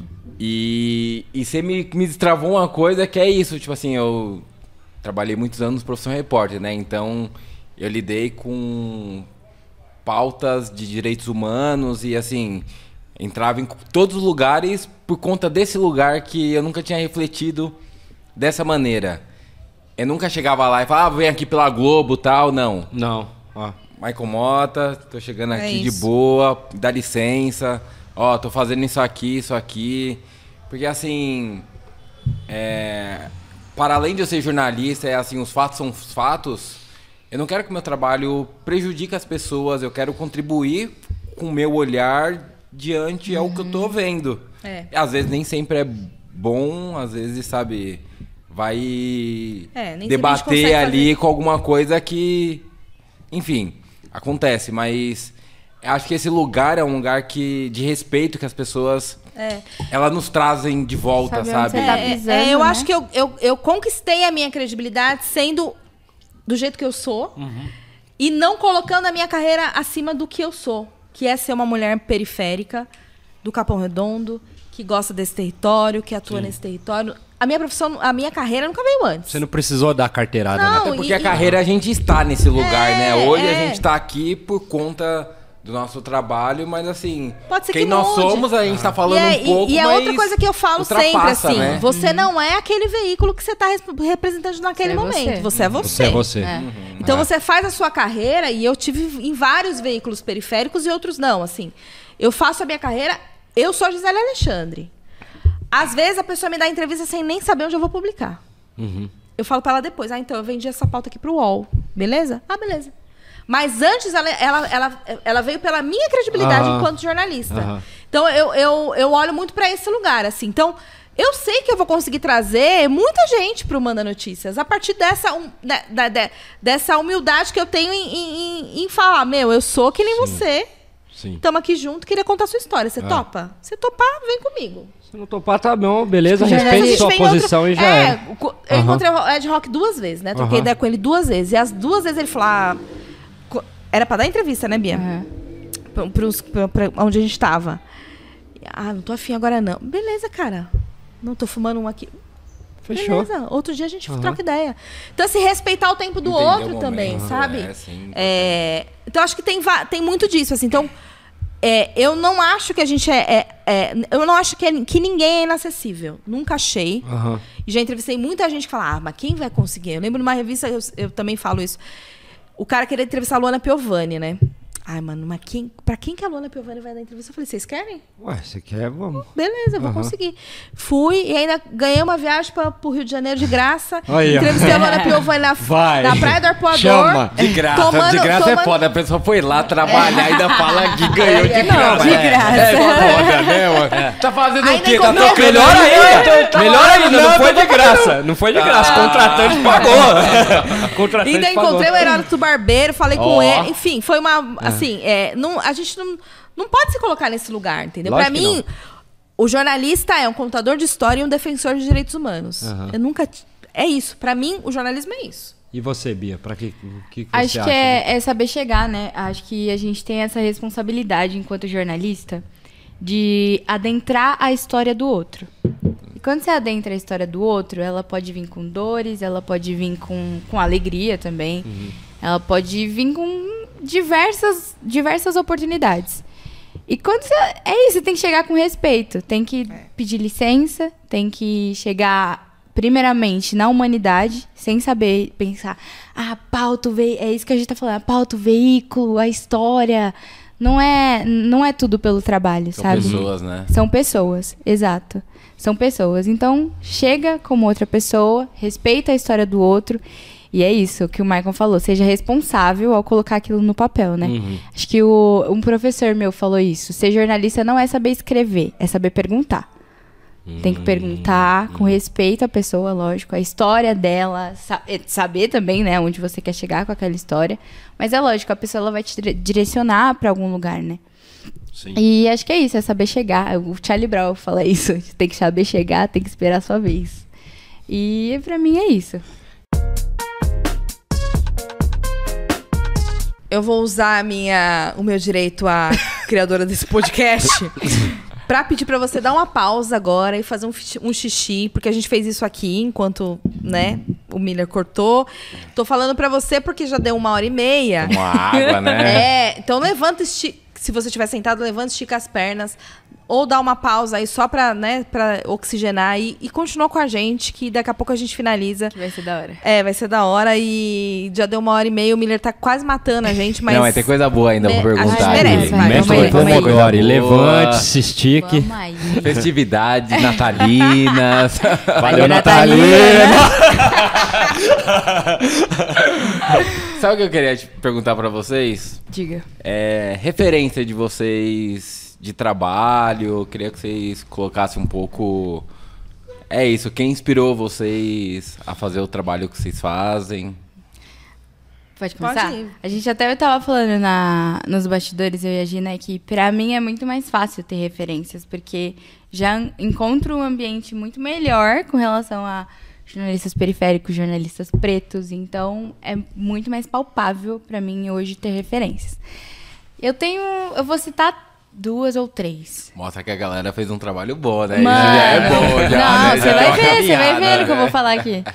Primeiro, acho que assim, de todas, assim, cara, um trabalho que me arrepia, me, me inspira até o último, eu sempre falo dela. E, e é isso, é muito estranho, porque a gente se fala, ah, você não pode ser fã de jornalistas. Realmente, tá tudo bem, mas admiro Pode muito. ser, pode- Lógico que pode. A Quem falou Semaia, Semaia Oliveira, Ah. que faz o Mano a Mano junto com o Mano Brau e é do Nós Mulheres da Periferia. Até me Uma das-. Aham. Que é ela foda, é bizarra. é foda. ela é bizarra. É. A Semaiá me E indicou é pra um trabalho próxima. hoje que me ligaram e falaram assim, ó, a Semaiá te indicou. Eu falei, ó, que Exato. honra. Ela é uma referência próxima, assim. E sempre admirei muito. Na agência pública, a gente teve o primeiro episódio desse ano, se chamava Reimaginar o Brasil a partir da periferia, e a convidada foi ela. Que demais. E foi uma das Caraca. entrevistas mais inspiradoras. É assim, que vi. cabeça, né? Uma pessoa que Ela é- estudou a gente. Ela Tem esse é. lugar assim, ali de insana. estudos e propriedade, né? De, da propriedade. É ela tem muita trabalho. propriedade, ela tem muita cabeça, ela troca muita ideia. Acho Oliveira, hein? Vai anotando aí, ó. Importantíssima. É, Semaia Oliveira. Segundo, Flávia, Flávia Oliveira também. Ah, rapaz. Flávia Oliveira faz o. É da Globo. Globo News? Da Globo é da News. Globo né? News. Da Globo Flávia News. Oliveira é da Globo News, só que ela faz o podcast Angu de Grilo. Eu sempre fui muito podcaster, amo escutar podcast. E o Angu de Grilo é um dos meus favoritos. Ela apresenta ao lado da Bela Reis, que é a filha dela. Ah. E assim, acho elas insanas, insanas. Elas, Meu, a Flávia Oliveira aham. pra mim, porque ela, pra mim, ela traz um jornalismo com emoção. Ela traz um jornalismo muito humano, ela chora, ela se emociona, ela briga com o que ela vive, fala. né? Ela Ela- vive o jornalismo, ela vive como eu nunca vi ninguém viver igual a ela. Então, acho que é isso. Acho que ser Não, maior. foram duas. Foram até, duas. a- Até um adendo rapidinho. aí. Essa, essa parada é bem rapidinho. Vai lá. É, esse adendo de viver com emoção o jornalismo, chorar, exprimir um sentimento, era uma coisa que no passado, assim, era muito. Não podia, Não né? podia. E não. Não, você, você é o. é, né? não, Exato. eu não posso chorar. Na moral, vai. Põe o pia aí, vai tomar no cu, velho. Na moral. A gente é humano, né? Que jeito que não Exato, e atravessa ela as coisas que trouxe isso acontecem, pra mim, né? E é justamente assim, quando, quando eu quando eu a gente trabalha, né, faz essas pautas, eu sinto isso. Me dá emoção, me emociona, Sim. me dá vontade de chorar quando a gente, enfim, fala sobre a nossa cultura, o nosso território, às vezes surgem pautas que arrepiam a alma. E ela traz isso, ela vive isso. E é muito legal. Por isso ela é uma referência pra mim, porque eu me coloco nesse lugar também de me emocionar com a minha profissão. Essas foram duas. A terceira, cara, eu preciso pensar. Ai, que tem muitas pessoas, mas essas duas me marcam muito. Eu vou pensar, esperar a Gi falar Tá e eu falo Eu- a a gente vai cobrar, hein? Tem que Pode ter cobrar, três, pode hein? cobrar, pode cobrar. eu vou lembrar, mas tem. É, é assim, eu sempre admirei muito a, a, a falta de medo da Glória Maria. Glória Maria. Eu acho que ela foi uma mulher revolucionária pro jornalismo, assim. E não tinha barreira, assim, não tinha o que ela não podia, onde ela não podia, não, não tinha por que eu não me emocionar, por que eu não chorar. Então, é, a Glória Maria sempre foi uma mulher que, que teve muito presente, principalmente né, é, na minha adolescência, quando eu via né, ela na- no Fantástico e tal. E aí, depois que ela faleceu, eu re- retomei a, a ver algumas coisas dela e aí me despertou esse, esse lado afetivo, assim, sabe? Então, eu acho que ela foi uma das jornalistas que me fez gostar e, e, e, e- pensar na possibilidade de ser jornalista, assim. É, e aí é isso, tem pessoas que estão próximas a mim. Eu gosto muito do trabalho do Periferia em Movimento, que tem várias pessoas lá. Sempre acompanhei o Periferia em Movimento, eu acho que eles tratam as pautas com muito cuidado. Aí eu vou falar um nome aqui, espero não ter, ter sendo é, é, Injusta. injusta com os outros, mas acho que o Thiago é, Borges, que é do Periferia em Movimento, ele traz um, um olhar de, de editor muito. é, muito nesse, nesse lugar de um defensor de direitos, um cara que está olhando, sabe, todas as complexidades. A Aline Rodrigues também, que também é parceira dele lá. Então são duas, dois amigos que são referência para mim, assim, porque eu gosto muito desse jornalismo de direitos humanos. Então acho que para mim é isso. E eu, eu sempre gostei muito de rádio. Sempre fui apaixonada por rádio. Então, Boechat é um cara que eu sempre escutei. Nossa. Né? O Boechat e o Heródoto. Depois eu me apaixonei muito pelo Boechat. Eu escutava o Boechat todos os dias, assim. E hoje eu tenho gostado muito da Carla Bigato. São dois jornalistas de rádio é, da Band, que é uma rádio que eu, que eu ouço e que eu acho que tem uma leveza no jornalismo, sabe? Sim. Então é essa leveza que eu acho que o podcast também possibilita para nós, assim. Então eu gosto desses jornalistas. é, é, Mas é isso, eu sempre. Eu gosto. Eu gosto. Claro, a Sema é, é, é uma menina, meu, fantástica, assim, que teve. Naquele meu, né, de 2018, quando a gente se encontra com jornalistas, a Sema era uma das pessoas que estava nesse grupo. Então eu conheço a Sema desde 2017, acho que foi 2017 onde a gente se encontrou. E ela sempre teve um diferencial, assim. Né? Uma mulher preta que olha é, as questões. Que é isso, que teve, que teve oportunidades. Isso que você falou, Feijão, é muito importante a gente colocar. É, a gente tem sujeitos periféricos que, vive, que viveram à margem é, social muito foda, assim. Eu sou uma delas. Então, Mesmo fazendo um bom trabalho, não era reconhecida, É, não é, sabia não, e- o que e- fazia, e poucas. E não é que tinha um pai que, que estudou, é, sabe, assim, que. é, eu fui a primeira a fazer faculdade da, né, da família da, da minha mãe. Uma assim. geração, né? Aham. Então, é, é, ter oportunidade é muito importante. Sim. E todo mundo deveria ter. Aham. Então, acho que a Sema é uma menina que conquistou tudo com, com muita, é, é, com muita força e muita garra. E também é, é, não deixou as oportunidades passarem por ela, Uhum. assim, sabe? Então, re- valorizo muito. Minha amiga, Se estava conversando preparou com para as ela oportunidades. se preparou para né? o que vi- viria, assim. Então, eu acho que é, é- é também... hoje nada de braçada, porque a bicha é porra. É, é. E ela sempre foi braba, Que assim. que ela é isso? Quatro modalidades do nada tá nela. É. e, aí, e aí eu queria falar de veículos, assim. Aham. é, Eu acho que é muito importante é isso. o- o- os veículos é, locais e os veículos negros, principalmente. É, uma mulher parda aqui falando, né? Nesse lugar de tipo, ah, ela não é tão periférica assim, porque acontece também, ela não é preta, então ela não é tão Você periférica se enxerga assim. como parda, G? Sim, sim. Eu, eu tenho uma avó negra, então é, Então, mas aí é, é me tam- autodeclaro é parda. ta- também eu acho que assim, é, é, infelizmente eu acho que é um egoísmo tamanho é, a pessoa chegar pra você e falar uma coisa dessa, porque eu acho que você e outras pessoas são, são também defensores. Sim, sim, né? mas eu acho que é, é, quando a gente não, não é ainda conhecido, depois que a, gente- que a pessoa conhece, a gente entende um pouco da nossa história, fica claro. Aham. É, eu sempre falo para as meninas, eu sempre sou colocada em lugares. Ah, jornalismo antirracista, bota G. Então, é claro que eu tenho esse lugar no jornalismo, mas ainda acontece. E, e, e tá tudo bem, porque, enfim, acho que tem um histórico aí que não dá pra gente apagar. E tá tudo bem, eu tô, tô tranquila com, quanto a Sim. isso.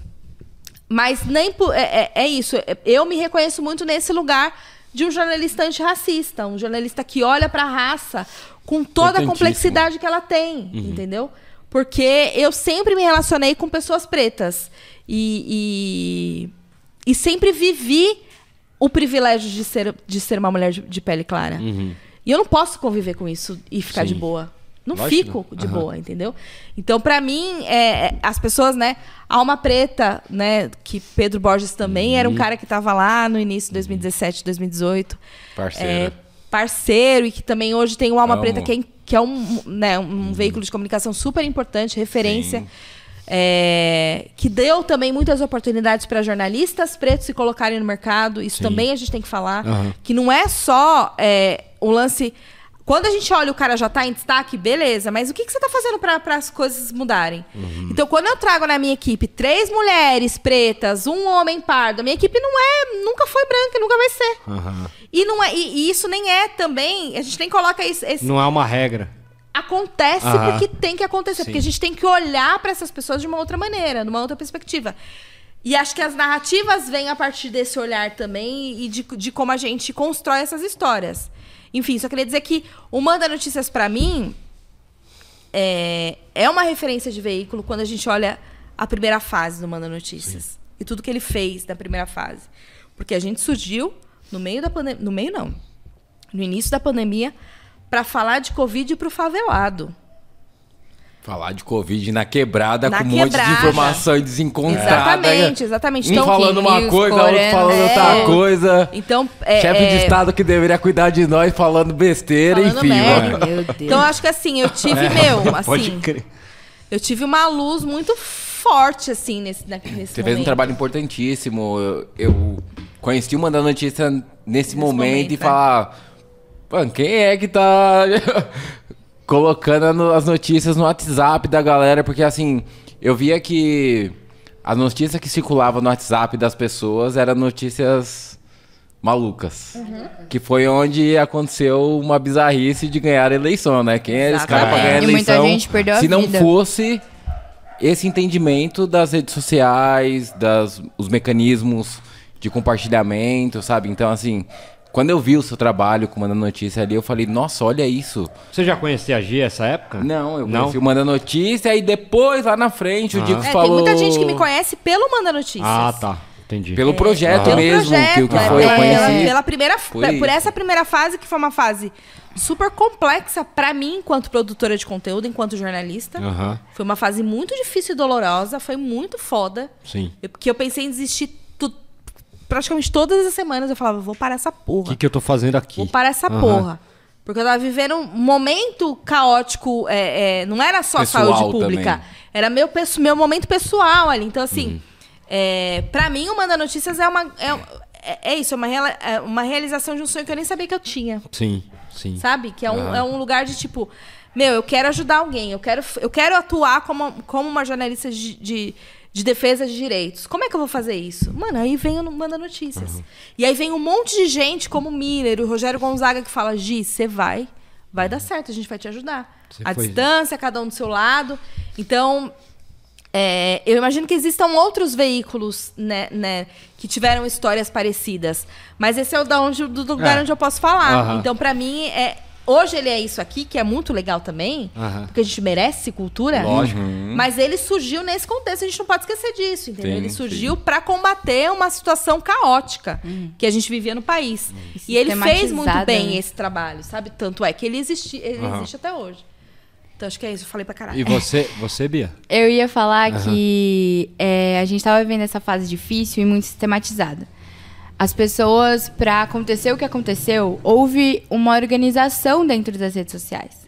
Houve uma sistematização para espalhar essas notícias falsas. Então, quem conseguiu, quem, essas pessoas que conseguiram se organizar para combater é, esse evento totalmente novo, nesse ambiente novo, porque espalhar notícias falsas dentro das redes sociais por aplicativos que nem WhatsApp e Telegram Era era novo. absurdo, mano, no meio de uma nossa. pandemia, no meio de, uma, de um caos na saúde pública, Aham. e, e aí? Então essas pessoas estavam preparadas, era muito dinheiro investido nisso. Então o projeto do Manda Notícias, né, na sua, na sua configuração inicial, assim, ele foi um dos primeiros a, a- a sistematizar também a, a- o combate à desinformação dentro Aham. das redes sociais, onde essa desinformação estava sendo sistematizada. Entendeu? Então, a gente foi di- a Gisele foi direto na raiz do problema. Onde é que tá? Onde é que tá sendo compartilhada essas informações no WhatsApp? Então é lá. Aham. Onde é que as pessoas estão recebendo essas notícias? Vamos lá. WhatsApp, é lá né? que eles estão, Ah. é lá que eles estão propagando desinformação. É lá que a gente vai propagar então informação. Exatamente. Então Aham. vai direto na raiz do problema. Porque foi difícil, no meio de tudo que a gente estava passando, foi difícil identificar de onde é que estava vindo o problema, gente. Era bombardeado toda hora. Bombardeado de um monte de problema, gente morrendo, luto, é, é, televisão informando gráfico, o mundo inteiro um caos. E a gente. Foi muito difícil, talvez, agir, pegar e falar: beleza, eu tenho que resolver nesse recorte, para essas pessoas, nesse lugar, com essa comunicação. Sabe? Quem que ia pensar nisso? Você criou uma base de dados com pessoas reais ali que tava na periferia. E isso se des- destrinchou para outros lugares também, né? Não só para as dores das pessoas, né? Tanto é que surge é um manda notícia olhando para a cultura, que eu acho que pelo que eu vejo do seu trabalho, é um resgate do que você já fazia e você assim, agora eu também tenho condições de fazer o que eu sempre fiz, o que eu gosto. Conta esse esse momento agora e também já queria até que você encaminhasse para falar um pouco de olhar para frente desse futuro, como que você enxerga esse seu momento hoje. É, vou até colocar aqui que quem quiser chamar para vários rolês aí de reportagem, documentário, enfim, produção, porra toda, bicho é Porra zica. toda. enfim, fala aí, Gi. É, é... Qual que era? Olha a cerveja, gente! Depois eu. Valeu, Natalina! Aí fala eu que fumo, eu que sou maconheiro do rolê, tá ligado? Qual que- ela aqui, que eu ó. já vi- a Não, e ela a tá olhando. já tá controlando. Ela tava me olhando tão tipo, Ela tô tava- entendendo que Não, tava ela tava olhando pra cara do Eu Michael tô assim, ó. ligada. Qual que é a virada da Sabe qual que é a pergunta do Michael agora? comigo? A, pe- a É o pergunta meu do, medo. a pergunta do Michael na cabeça da Gia agora. Esse não é mais seu rock? Subiu. Ó, subiu. Não, qual que é a... É a, A- a conexão A- de a mo- esse né, e a final virada da- de chave. de virada de chave assim com essa é isso com essa base de dados mesmo que você entendeu ali o que você estava fazendo mas você voltou para uma raiz É. que você já tinha né Eu acho que tem um lance que eu que é uma das características minhas no jornalismo, que é nunca esquecer do que eu do- eu tô aqui por quê? É, e nunca me tirar dessa história, porque eu faço parte da história. Então, quando eu conto as histórias do Capão Redondo, eu resgato a minha própria história dentro daquele contexto. Isso também é uma coisa diferente, né? Tipo, se você pega as minhas reportagens mais antigas, você vai ver que, normalmente, como eu faço no podcast, eu trago dentro de uma, de uma história é, que parece longe a minha própria perspectiva. Então, é, por que, que, eu, que eu crio o Manda Cultura, né? Dentro, né? Esse quadro dentro do Manda Notícias? Porque eu tava cansada. Eu tava muito exausta.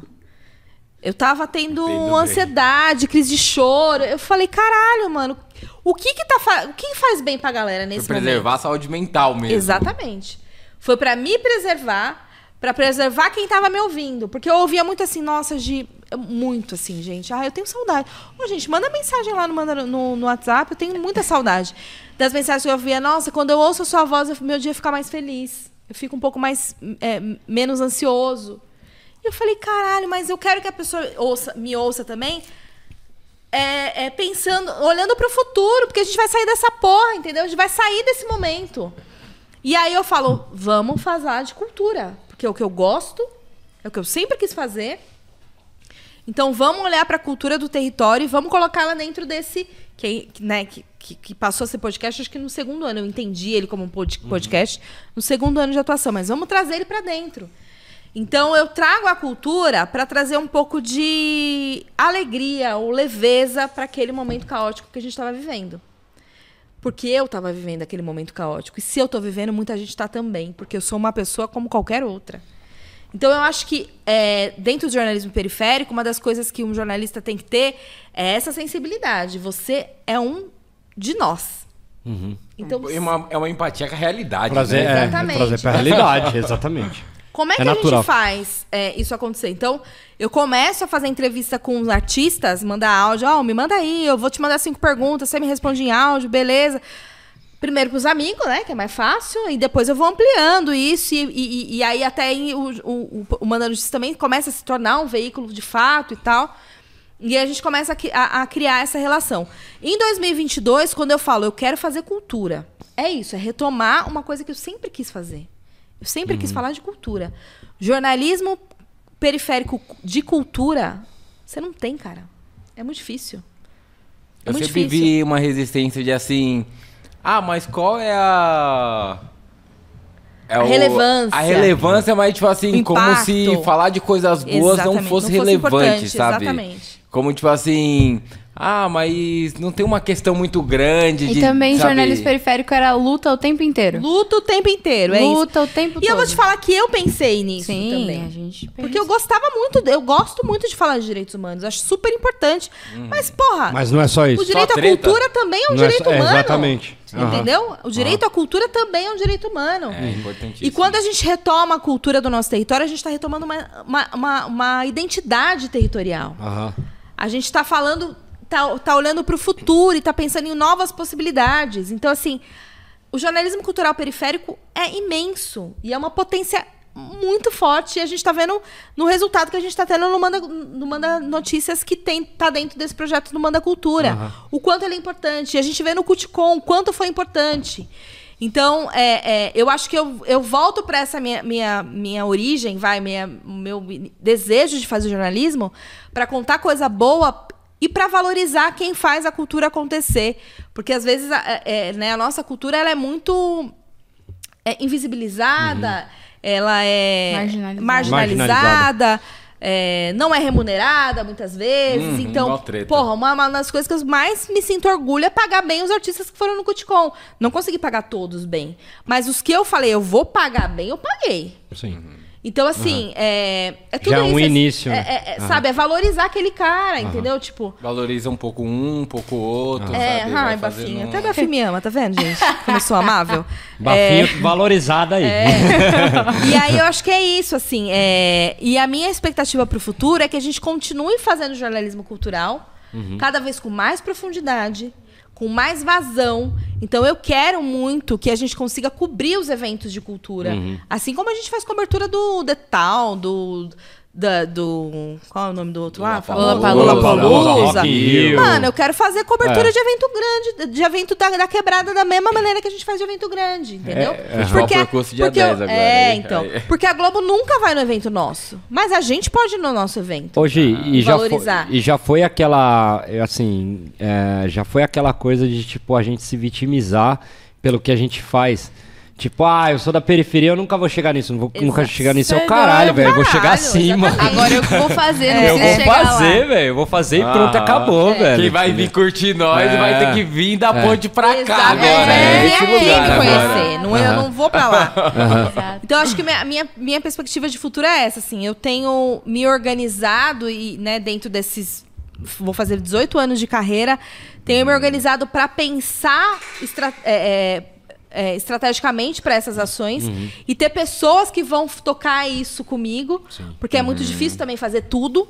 Então também é, é sair desse lugar né, é, da, da, da produção, porque a gente precisa de pessoas gerenciando. Isso é muito foda de fazer, é muito difícil de fazer. O Miller sempre fala pra mim, mano, isso aí é muito boa. Então eu vou, eu quero me, me aperfeiçoar nisso, assim, e continuar trazendo gente pra trabalhar comigo, e fazer evento legal, e continuar essas conexões.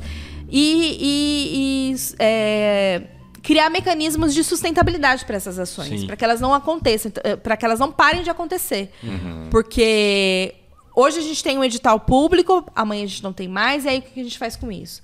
Hoje a gente tem uma parceria com o SESC, pode ser que amanhã não tenha mais, e como é que a gente faz com isso? Então, é, diversificar, sabe, a maneira da gente, da gente é, conseguir se manter é, financeiramente. E, e cada vez trazer mais gente para trabalhar com a gente, gente que esteja no mesmo propósito. Porque não é só trabalhar com a Gisele, você tem que estar na pegada, cara. Porque a Gisele vai te pedir coisa pra caralho. Lógico. Então tem muita gente que me manda currículo. Gente, eu amo receber currículo. Gi, me chama pra trabalhar e tal. Mas, mano, o bagulho é louco. Eu trabalho para um Se o caralho. barato é louco e o processo é, É. lento. então, assim, é, quero muito ter mais gente nesse propósito, entendeu? Graças ao universo, as deusas todas, eu consigo ter essa equipe aqui que tá engajada. Mas também essa equipe aqui não vai ser pra sempre. A Bia um dia vai, vai voar, entendeu? Aham. E, tipo, tá tudo bem. Porque eu não tô querendo abrir a Bia pra ficar só no Manda Notícias. Sim, Ela tem que sim. criar, construir a história dela também. Mas, claro que eu queria, tá, Bia? Mas assim, cara, Eu não quero ter a Bia pra sempre. A Bia é demitida amanhã. Pode continuar a história do Manda Notícia, Bia. Tá querendo me falar alguma continuar. coisa? É, Sério. mas assim, eu também não quero estar na frente do podcast pra sempre. Eu também Ah. quero ter outras pessoas falando, trazendo outras vivências e outras Aham. histórias. Então, é, é, é, eu acho que é continuar fazendo com que a, a- a- é, o que eu venho construindo reverbere em outras pessoas e permaneça Aham. ativo, sabe? Para que essa história não Seja reflexo, né? é, é Aham. para que a gente continue tendo jornalistas periféricos, Aham. porque uma das coisas que eu mais faço quando eu vou em palestra, assim, ah, vou em palestra numa escola, ah, me chamaram lá para falar de fake news, aconteceu muito. Aí a primeira coisa que eu perguntava é, gente, quem, quem, que jorna- é, quem daqui conhece um jornalista pessoalmente? Ninguém levantava a mão. Prazer, Gisele Alexandre, eu sou jornalista e moro nesse território. Aham. Então eu quero que mais jornalistas estejam nos territórios. É uma possibilidade de trabalho, É uma né? possibilidade. O jornalismo periférico pode ser, um, sim, uma, uma, uma possibilidade de carreira, sabe? Eu tô aqui pra contar essa história, Importantíssimo entendeu? contar a história É. de pessoas reais ali que tá do Próximas, lado, próximas. próximas, sabe, incríveis. Pô, eu vejo quando Gi. a gente tem pessoas Bizarro, perto, foda, bizarro, né? bizarro. Fala, "Meu, Nossa, me lembrou um negócio. Eu quero falar muito rápido. Eu sei que já, a gente já tá explodindo Não, não, fica pra caramba no que você tem, Eu tempo. não tô nem aí pro Miller. Miller, eu te, é, Miller, eu te ajudo a editar, velho. Eu chorando, prometo, velho. Chorando atrás da. Tá câmera. Ele tá assim. Mas, mano, é, olha só. Olha Ainda só. tem? Olha só, olha só como, como que é foda isso. É, na época que eu tava fazendo faculdade, a gente tinha um programa que chamava Pós-Factum, que era o único programa que era ao vivo dentro da, do, da- do canal universitário, só que era um programa feito por alunos de rádio e TV. E olha só como a estética ela bate muito. É, ali na, na onde estudei, grande maioria eram pessoas periféricas, tanto de rádio e TV quanto de jornalismo, que deveriam se ajudar, mas era uma guerra do caralho entre dois, duas, duas, é, dois cursos que, tipo, mano, faz total sentido um com se complementam. E aí você falou desse negócio, tipo, traduzindo assim, de quebrar a barreira, de mostrar, falar a linguagem, né? Vocês duas falaram disso. E na época que eu tava apresentando o pós-factum, lá, teve um dia que era assim, era feito por alunos e cada um apresentava uma vez. Eu fui entrevistar um rapaz e eu tava de boné, camiseta, essas coisas.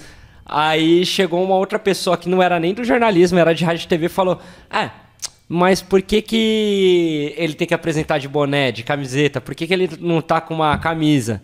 Aí eu lembro na época, eu falei, porque isso daí não conversa com quem eu tô falando. Entendeu? E o que você tá falando é exatamente isso: é você conversar com, com quem você quer atingir da maneira mais branda possível. Tipo, você não vai tendenciar nada.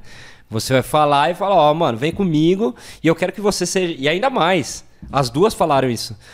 Eu quero que você seja melhor que eu, porque eu acho que o que eu passei aqui, eu não sou a dona da razão. Claro. Eu sou. Eu, vem cá, ó, eu- o Educapão é isso, acredito. Eu, Tipo, vem cá, eu vou fazer acontecer, eu vou fazer isso, eu vou fazer aquilo. É só um adendo que eu queria falar, porque, meu, me lembrei É. e na o nosso hora pro- disso. profissionalismo não tem nada a ver com a nossa imagem, Não né? tem, não tem. Pelo contrário, Só que mano, tem quantas vezes vocês me viram de cropped infelizmente. Meu Deus. Mostrando a minha barriga. É, Tô nem aí, porra. Foda-se. É. Foda-se. Eu a fase sou- que a gente tá vivendo. É, assim, Mas mas, é- há um pouquíssimo tempo atrás, imagina. Ai, Imagina. tá- Tatuagem, Que gente. Vocês isso, lembram? É, Aham. Mas é uma associação tem que eu queria fazer. Ê, ó, aqui, ó. Vocês Ó, o funk, tão Ah, ouvindo. Quebrada é assim, ó. O funkão Mas é passando no fundo. Mas foi uma associação que, tipo, eu falei, mano.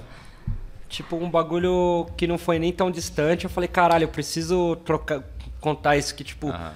Nada a ver, tá ligado? Nada a ver, pessoas que nada a ver. precisavam se abraçar ali, guerrilhando, falando, ah, ele não pode, ele não pode fazer o coisa de- boné. O mal Bia. sabe que eu tenho dread. É isso. Diga, amigo. Bia, Bia, Bia, futuro, Bia. Como que tá esse olhar eu aí? Acho, eu acho que o que o Feijão falou é ótimo pra, pra inclusive, servir de agradecimento. É, um, um relato, assim, que eu dou para as gerações que passaram, a da Gi, Sérgio Vaz, enfim, dentre outros. Salve perífero. Salve, Gico, Cooperê. Sérgio Vaz. É, Não, mas pegando Salve, todo mundo que carpinou, né, esse caminho, é dizer que tá funcionando. Não vou dizer que funcionou, porque a gente tem muito pra seguir ainda. Mas tá funcionando, porque quando eu vejo vocês falando dessas pautas, gente, hoje é um ambiente tão mais confortável, tão, tão, tão assim, mais acolhedor pra gente. É, eu ia falar, né, sobre o futuro. E trabalhar com jornalismo cultural é um sonho que eu considerava impossível, assim. Não é, não era uma coisa que eu considerava trabalhar. Quando eu entrei na é, é um sonho pra todo mundo. Jornalismo cultural é um gostoso de falar. É difícil pra gente enquanto periferia, porque é isso, tem muita luta pela frente. Tem muitos ambientes a ser- serem conquistados, mas é, é, é um ambiente desejável pra quem está no jornalismo, porque é um assunto divertido, é um Atrativo. assunto de lazer. E a gente fala de direito ao lazer quando a gente está aqui. A gente fala de show, música, coisas que inspiram futuro, é, é, uma esperança para o futuro, igual a Gi falou. Então, quando a gente entra na faculdade de jornalismo, meu, você vai falar de jornalismo cultural? Você não vai, ganhar falar dinheiro. das tretas do É, jornalismo. Tem vai muita falar treta pra falar. Vai falar de coisa. Treta, você vai falar de. Mas eu, eu costumo dizer que um jornalista entrando na faculdade é tipo um rapper que acabou de ser formado. Cara fala, não, é isso mesmo, caralho, vou colocar tudo aqui. A cara fechada e vamos! Vamos! Exatamente. Vida louca. E aí, é, trabalhar é um sonho que eu considerava impossível. E hoje é possível. Então, já é, o, o futuro tá acontecendo aí, dia a dia. E o que o Feijão falou sobre, enfim, ah, vai entrevistar assim, não sei o quê, já é possível. A gente já tá se expressando através da forma com que a gente se veste, com que a gente fala, como o nosso cabelo está no dia, diversas coisas estão comunicando isso, comunicando o que a gente quer passar. Que não é só ai, uma entrevista de social. Uma entrevista de social, ela não passa o que eu quero passar. Ela não expressa o que eu quero expressar. a forma que eu me visto também comunica alguma coisa. A forma como o meu cabelo está também comunica alguma coisa. Então a comunicação é, é muito além do verbal. O não verbal também está aqui. Então a gente entendeu isso. Já é o futuro acontecendo. E para as né, para um futuro muito além, acho que eu vou pegar um gancho no que a Gi falou também, é diversificar a forma com que isso se sustenta. O jornalismo cultural hoje se sustenta com muito sufoco, né? Infelizmente. Uhum. É, ainda é muito desvalorizado. A gente conseguiu uma valorização a- com muito custo, com muita luta, com muito, né, bater na porta de deputado e lá tal. Mas que a gente consiga se sustentar de forma mais aliviada. Porque se a gente faz um bom trabalho com esse sufoco inteiro, imagina se a gente estiver aliviado com grana, o que, que a gente consegue fazer. Aí, ó, Sabe? Itaú Cultural, bancos, Nubank, aí, Fica ó, ligado. investe na Observa. galera da Investe quebrada na de galera. coisa boa. Observa, tá vindo coisa boa. Essas grandes marcas, né? Esse lugar, né? De trazer Exatamente. grandes investimentos Exatamente. para um jornalismo onde... A gente é fonte, falando de cultura, né? Falando da, da minha editoria hoje, que eu posso falar que a minha editoria é cultural. Jornalismo Ah. Jornalismo cultural, cultural, entendeu? E então, falando de cultura, a gente é fonte. Isso é Aham. inegável que a gente é fonte. A gente, e no Manda Notícias a gente traça essa narrativa. A gente Verdade. é fonte de samba, a gente é fonte de rap, principalmente. A gente é fonte de moda. E a gente tem que. Quando a gente conseguiu contar das nossas narrativas, a gente está conseguindo mostrar isso de forma muito mais clara. Então, o que eu espero para o futuro é que isso esteja muito consolidado, que as nossas ideias estejam muito consolidadas, que a nossa história esteja escrita da forma certa. Que é isso. Né? A gente passou por um apagamento histórico aí. As nossas histórias não eram contadas. E se eram, não eram da forma certa. E agora a gente está conseguindo contar. Então, se futuramente a gente vai ter as nossas histórias contadas, o que, que a gente pode fazer? O que, que a juventude vai fazer com isso? Então, acho que vão surgir muitas coisas boas, muitas coisas positivas daí. Não, acho que é importante a gente falar do. E o futuro da Dois Neguinho? Dois Neguinho, nossa, produ... nossa, nossa produtora, né? Que é. É tudo nosso, é isso mesmo. É, nossa produtora, é isso mesmo, é isso mesmo. Já gostei, é isso Virei mesmo. sócia já, Não, gente. É isso mesmo, é nossa da quebrada, é isso mesmo. Gi. E, e, e tá lá, né, apoiando, mandando notícias desde o início. O que, que vocês esperam pro futuro de vocês, 2024? Olha, Gi, eu vou falar de uma pauta que eu tenho conversado com alguns é, pessoas próximas e que para mim é uma questão urgente e importante de ser discutida. E vou aproveitar até o espaço para falar sobre ela, que é a gente fala aqui né, da nossa cultura periférica, mas quem são esses artistas que produziram essa cultura durante a vida inteira e que hoje tá muito fudido, sabe? Não consegue ter um dinheiro para às vezes pagar o aluguel, para comprar o remédio ali, tanto seu quanto da própria família. Então assim, eu acho que a gente precisa pensar de fato numa previdência é, a saúde, sabe, dessas pessoas periféricas, dessa cultura periférica, porque eu vejo essas pessoas morrendo de fato. Sem auxílio, sem, sabe, sem a ajuda mínima que o governo dá ali, que às vezes é difícil também de acessar, e que eu acho que a gente como população, a gente como organização, sabe, a gente tem que olhar para essas pessoas que serão nós mais um pouco para frente, sabe? Eu quero, sei lá, lá na frente lá ter aonde recorrer de poder conseguir um remédio, de co- conseguir um alimento, sabe? Enfim, eu acho que essa é uma questão gigantesca, gigantesca Super que necessária. super necessária que eu tenho assim levantado, que é uma das pautas para mim urgente que a Dois Neguinho vai abraçar e vai é, é isso, olhar e priorizar. Se a gente não pensar na gente, quem que vai, né? Quem que vai, exato. E aí acho que a gente precisa de toda a organização, tanto a nossa, como articuladores, produtores, agentes, quanto da própria política, né? Então acho que a gente vai já já bater na pausa e falar assim, vamos olhar para É. essa questão dos nossos artistas periféricos que fizeram tanto a vida inteira e que a gente precisa ali dar um auxílio, sabe, Super ajudar. importante. Para além disso, é... nossa, an- ano que vem é um ano assim que eu, eu, eu sei que vai ser incrível, porque é isso, eu volto ao, ao meu olhar para dois neguinho 100%. E aí é isso, eu quero produzir documentário, eu quero produzir é, musicais, eu quero produzir entrevista, eu quero produzir, sabe, tudo que a gente puder, muitas transmissões, muitas, sabe, é, eventos, eu quero voltar a fazer eventos. E aí o Cole já fazer, foi. vamos fazer, vamos fazer. Pode saber que vai estar junto aí em outras. evento. É, porque eu acho que é isso, é fazer da gente pra gente, com a gente. E eu acredito nessa potência do que nós fazemos, né, Fê? sim. E aí é isso. Aham. Passar a bola aqui e aproveitar também já. E aproveitar aqui para nessa rodada final aqui a gente já falar as considerações finais, já dar o arroba de cada um, né? O meu é arroba Michael Mota, para quem quiser procurar. para quem quiser procurar a Dois Neguinho é arroba Dois Neguinho. E é isso. Da hora. Muito obrigado pelo espaço, Gi. Muito obrigado, Bia, Imagina, Miller, toda a equipe do Manda Notícia, sabe? Pra gente é uma honra fazer parte, é isso, desse lugar agora, sabe? Dessa contemporaneidade de falar sobre nós de uma maneira respeitosa, decente, da gente pra gente. E da hora, obrigado.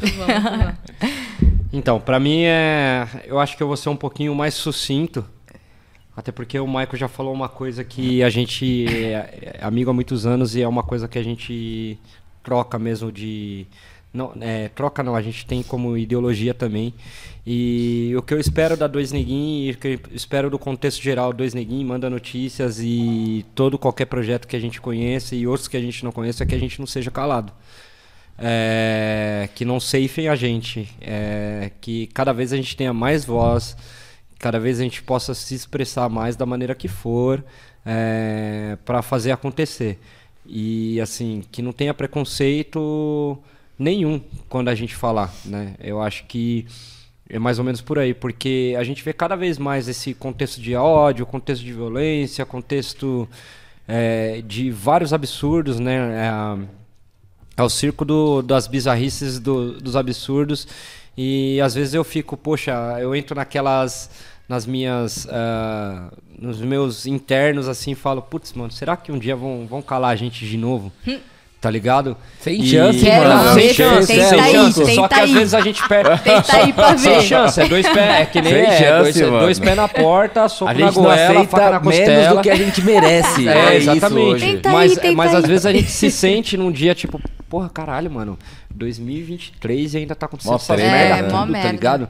Então, tipo, é, eu falo assim, mano, é, que a gente não seja calado, tá ligado? Tipo, não cala a gente, mano. Na moral, velho, abre espaço. That's my way and I go. Esse é meu caminho e nele eu vou, tá ligado? É, porque de restante eu tenho certeza que todos aqui dessa mesa, todos da produção, até a Lala, que é a filha do Michael que tá ali, ela é uma criança ainda, então a gente constrói, clichê que seja, a gente constrói um futuro pra ela viver e tal, XYZ. E assim, é querer produzir, mano, querer Dinheiro colocar... no nosso bolso, né, Fê? É. Paga nós direito, E né? gerar, mano? rece- Pô, gerar receita e gerar Já emprego. deu, né? Só isso que falta já. Gerar receita e gerar emprego pra outros, Isso, tá ligado? isso, é tipo, eu vou até citar um cara que de verdade eu sou fã, por mais que o, o cara em vários pontos ele foi muito ramelão, mas ele falou, mano, há três anos atrás é, eu não gerava emprego e agora de vagabundo é gerador de emprego, que é o chorão, tá ligado? Tipo, ele falou, mano, foda-se, eu tô gerando emprego pra uma galera e é isso, eu quero gerar emprego, tá ligado? Eu quero aí, isso falar, é mano, e a gente, de certa forma, a gente já gera pelo menos a semente na cabeça de muita gente, tá ligado? Da hora. Então eu quero continuar tendo a oportunidade de fazer isso ao, vários dos- ao lado dos meus, de vocês todos, e conhecer outras pessoas e evoluir por isso. E é o meu arroba também, o, mais uma vez, o arroba da Dois Neguinho é arroba Dois Neguinho, com N no final. Dois Neguinho. Neguinho. Valeu, Natália. É, e o meu é arroba o Feijão Bueno. Agradeço a todos aqui da mesa, agradeço a produção, pô. Cervejinha. Valeu, Natalina. Valeu, Natalina. Já ganhei meu, já ganhei meu presente de, do, do papai, do Papai Noel aí. Obrigado, gente. É, e eu espero que cada vez mais a potência de vocês vire fomento para várias outras coisas. Valeu. Primeiramente, meu arroba, arroba bis.m underline. E já vou passar o arroba do Manda Notícias, que é como de costume, arroba Manda Notícias. Segue a gente lá, se inscreve no canal. Aprove... Se você aproveitou, se você chegou até aqui nesse episódio, Feliz Natal. muito obrigada por ter acompanhado esse episódio inteiro. Foi muito legal gravar. Muito obrigada, dois neguinhos. Gente, eu nunca fui entrevistada. Essa é a primeiríssima Nossa. vez. Que honra, hein? Ó, que nunca da estive hora. nesse lugar de entrevista. Guarda foi daí, muito... daqui 10 anos pode valer a... Guardei, guardei. Ai, meu Deus. Recém-formada e recém-entrevistada agora. Recém-formada. Recém. Bia, parabéns demais. Ai, obrigada, gente. Mas sério, de verdade, é, vocês são muito importantes, né? Pra história, pro Manda Notícias acontecer. É uma gama de pessoas precisou se mobilizar, topar, acreditar no que a gente faz. E vocês foram, assim, essenciais pra gente, de verdade. O espaço, quem assiste. Hoje a gente tá no Capão, que também é um espaço muito importante pra gente. Mas quem assiste os outros episódios sabe que a gente tá lá na Dois Neguinho. Todo mundo que vai lá, todos os nossos entrevistados se encantam, falam: Caraca, que lugar é esse? Não é? A gente sabe. Caraca, que estúdio lindo, mano. Que, né, a luz dá todo um negócio, o ambiente, a energia é muito gostosa. é- Isso faz toda a diferença. A gente tá num ambiente confortável pra, pra conversar, pra falar. E a Dois Neguinho é isso, gente. A Dois Neguinho manda vocês. notícias, deu match. Os cara deu match. Começamos Os com cara o deu Tinder. match. Os cara deu match desde, ó. Promete, deu match. Deu match muito e só agradecer Verdade. vocês por terem topado gravar esse especial de Natal, que pra gente também é um presente, um baita presente. É isso. Ela, Gi. É, eu não sei quem inventou essa história, mas eu sei que eu fui Foi a contra Rose, sempre... não foi Rose? Desde não, vamos sempre. trazer a Rose aqui. Vem aqui, Rose, ela rapidinho. ela não vem, ela não vem. Quero, quero ver tirar. arroba- Quero ver tirar a Rose, Carol e Milly de trás das do Capão que câmeras. você vai ver a Eu Rose. sei que o a Miller... ainda consegui um O episódio. Miller, Gente, mas o- o Miller pediu pra não incluir nada na edição, Não, mas inclui a cara da Rose aqui, ó. Não, inclui a Segura imagem que eu até o fiz, hein, episódio, Miller? Inclui a seguir- imagem que eu do fiz, ano hein? semana É, que vem no episódio de ano novo. Vai Vocês vão ter. ver a cara de todo mundo que tá aí vai na ter. produção. A gente já tá Boa, dando spoiler. boa. não Tô nem aí. Só eu e a Gisele botam as caras aqui. Aí eles Boa, ficam, boa, boa. aparecer, não sei o quê. Eles são mó legal, mano. É, Nós trocamos várias não, ideias, não. dá várias risadas. Aí eu, gente, vem Eu pra já cá. quero ver esse episódio já. Meu, Vai ser meu, vai ser muito legal, porque eu vou estar de biquíni. Ah, brincando. é... Ui. Cavalo. Gente, quero agradecer todo mundo que se envolveu nesse episódio. É isso. É, desculpa os outros 80 entrevistados, mas dessa vez a gente teve cerveja.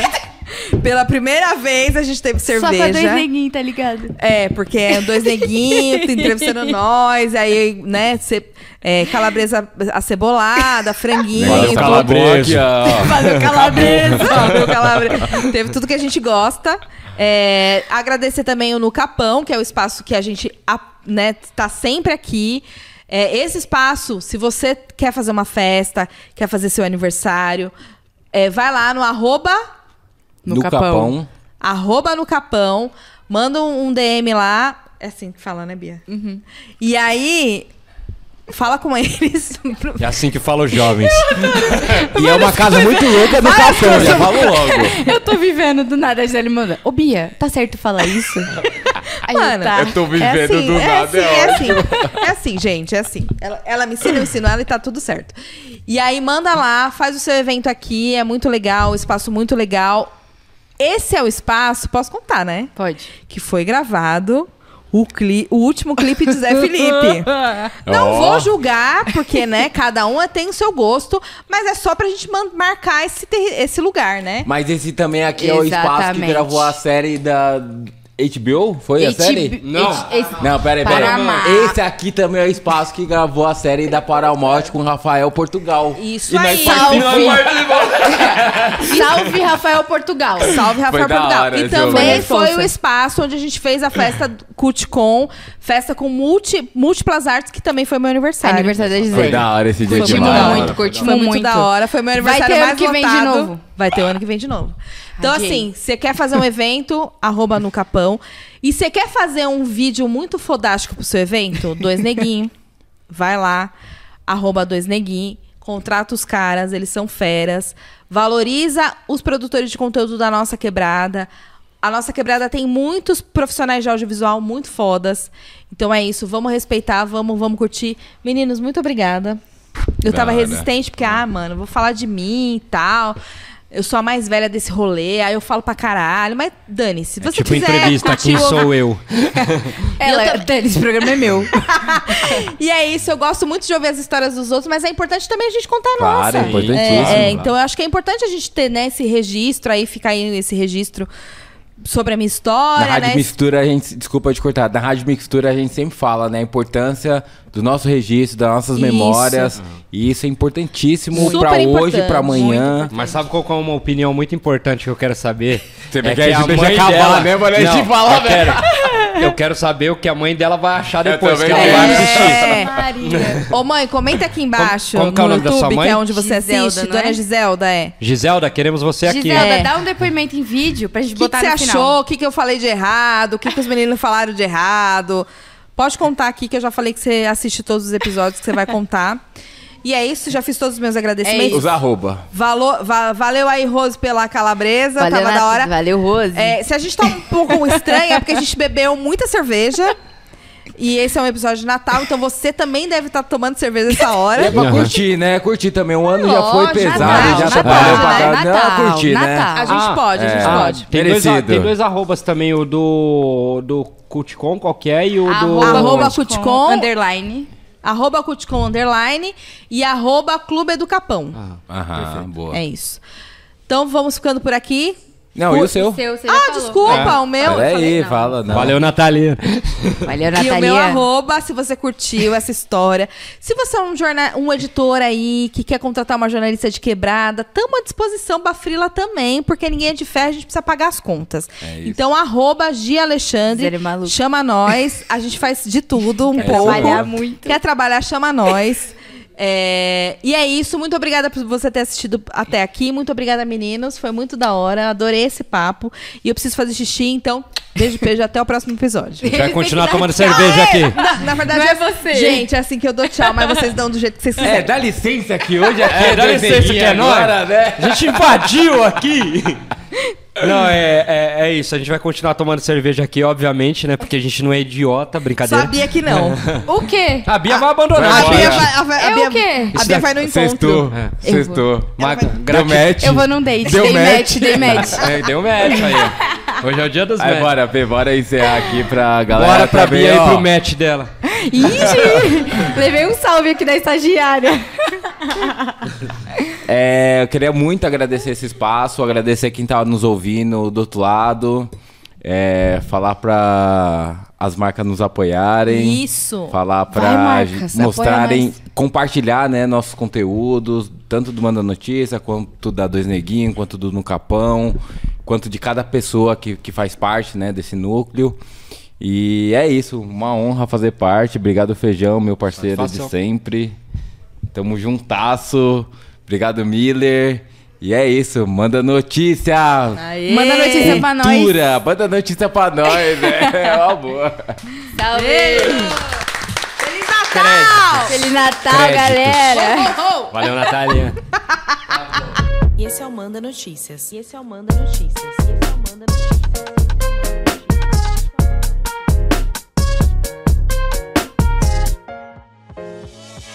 Essa temporada tem produção da Pauta Periférica em parceria com a Dois Neguinho Filmes. A direção de audiovisual é de Miller Silva. Produção Caroline Lopes. A apresentação de Gisele Alexandre e Bia Monteiro. O projeto Manda Cultura foi contemplado pela sétima edição do Programa de Fomento à Cultura da Periferia da cidade de São Paulo, da Secretaria Municipal de Cultura.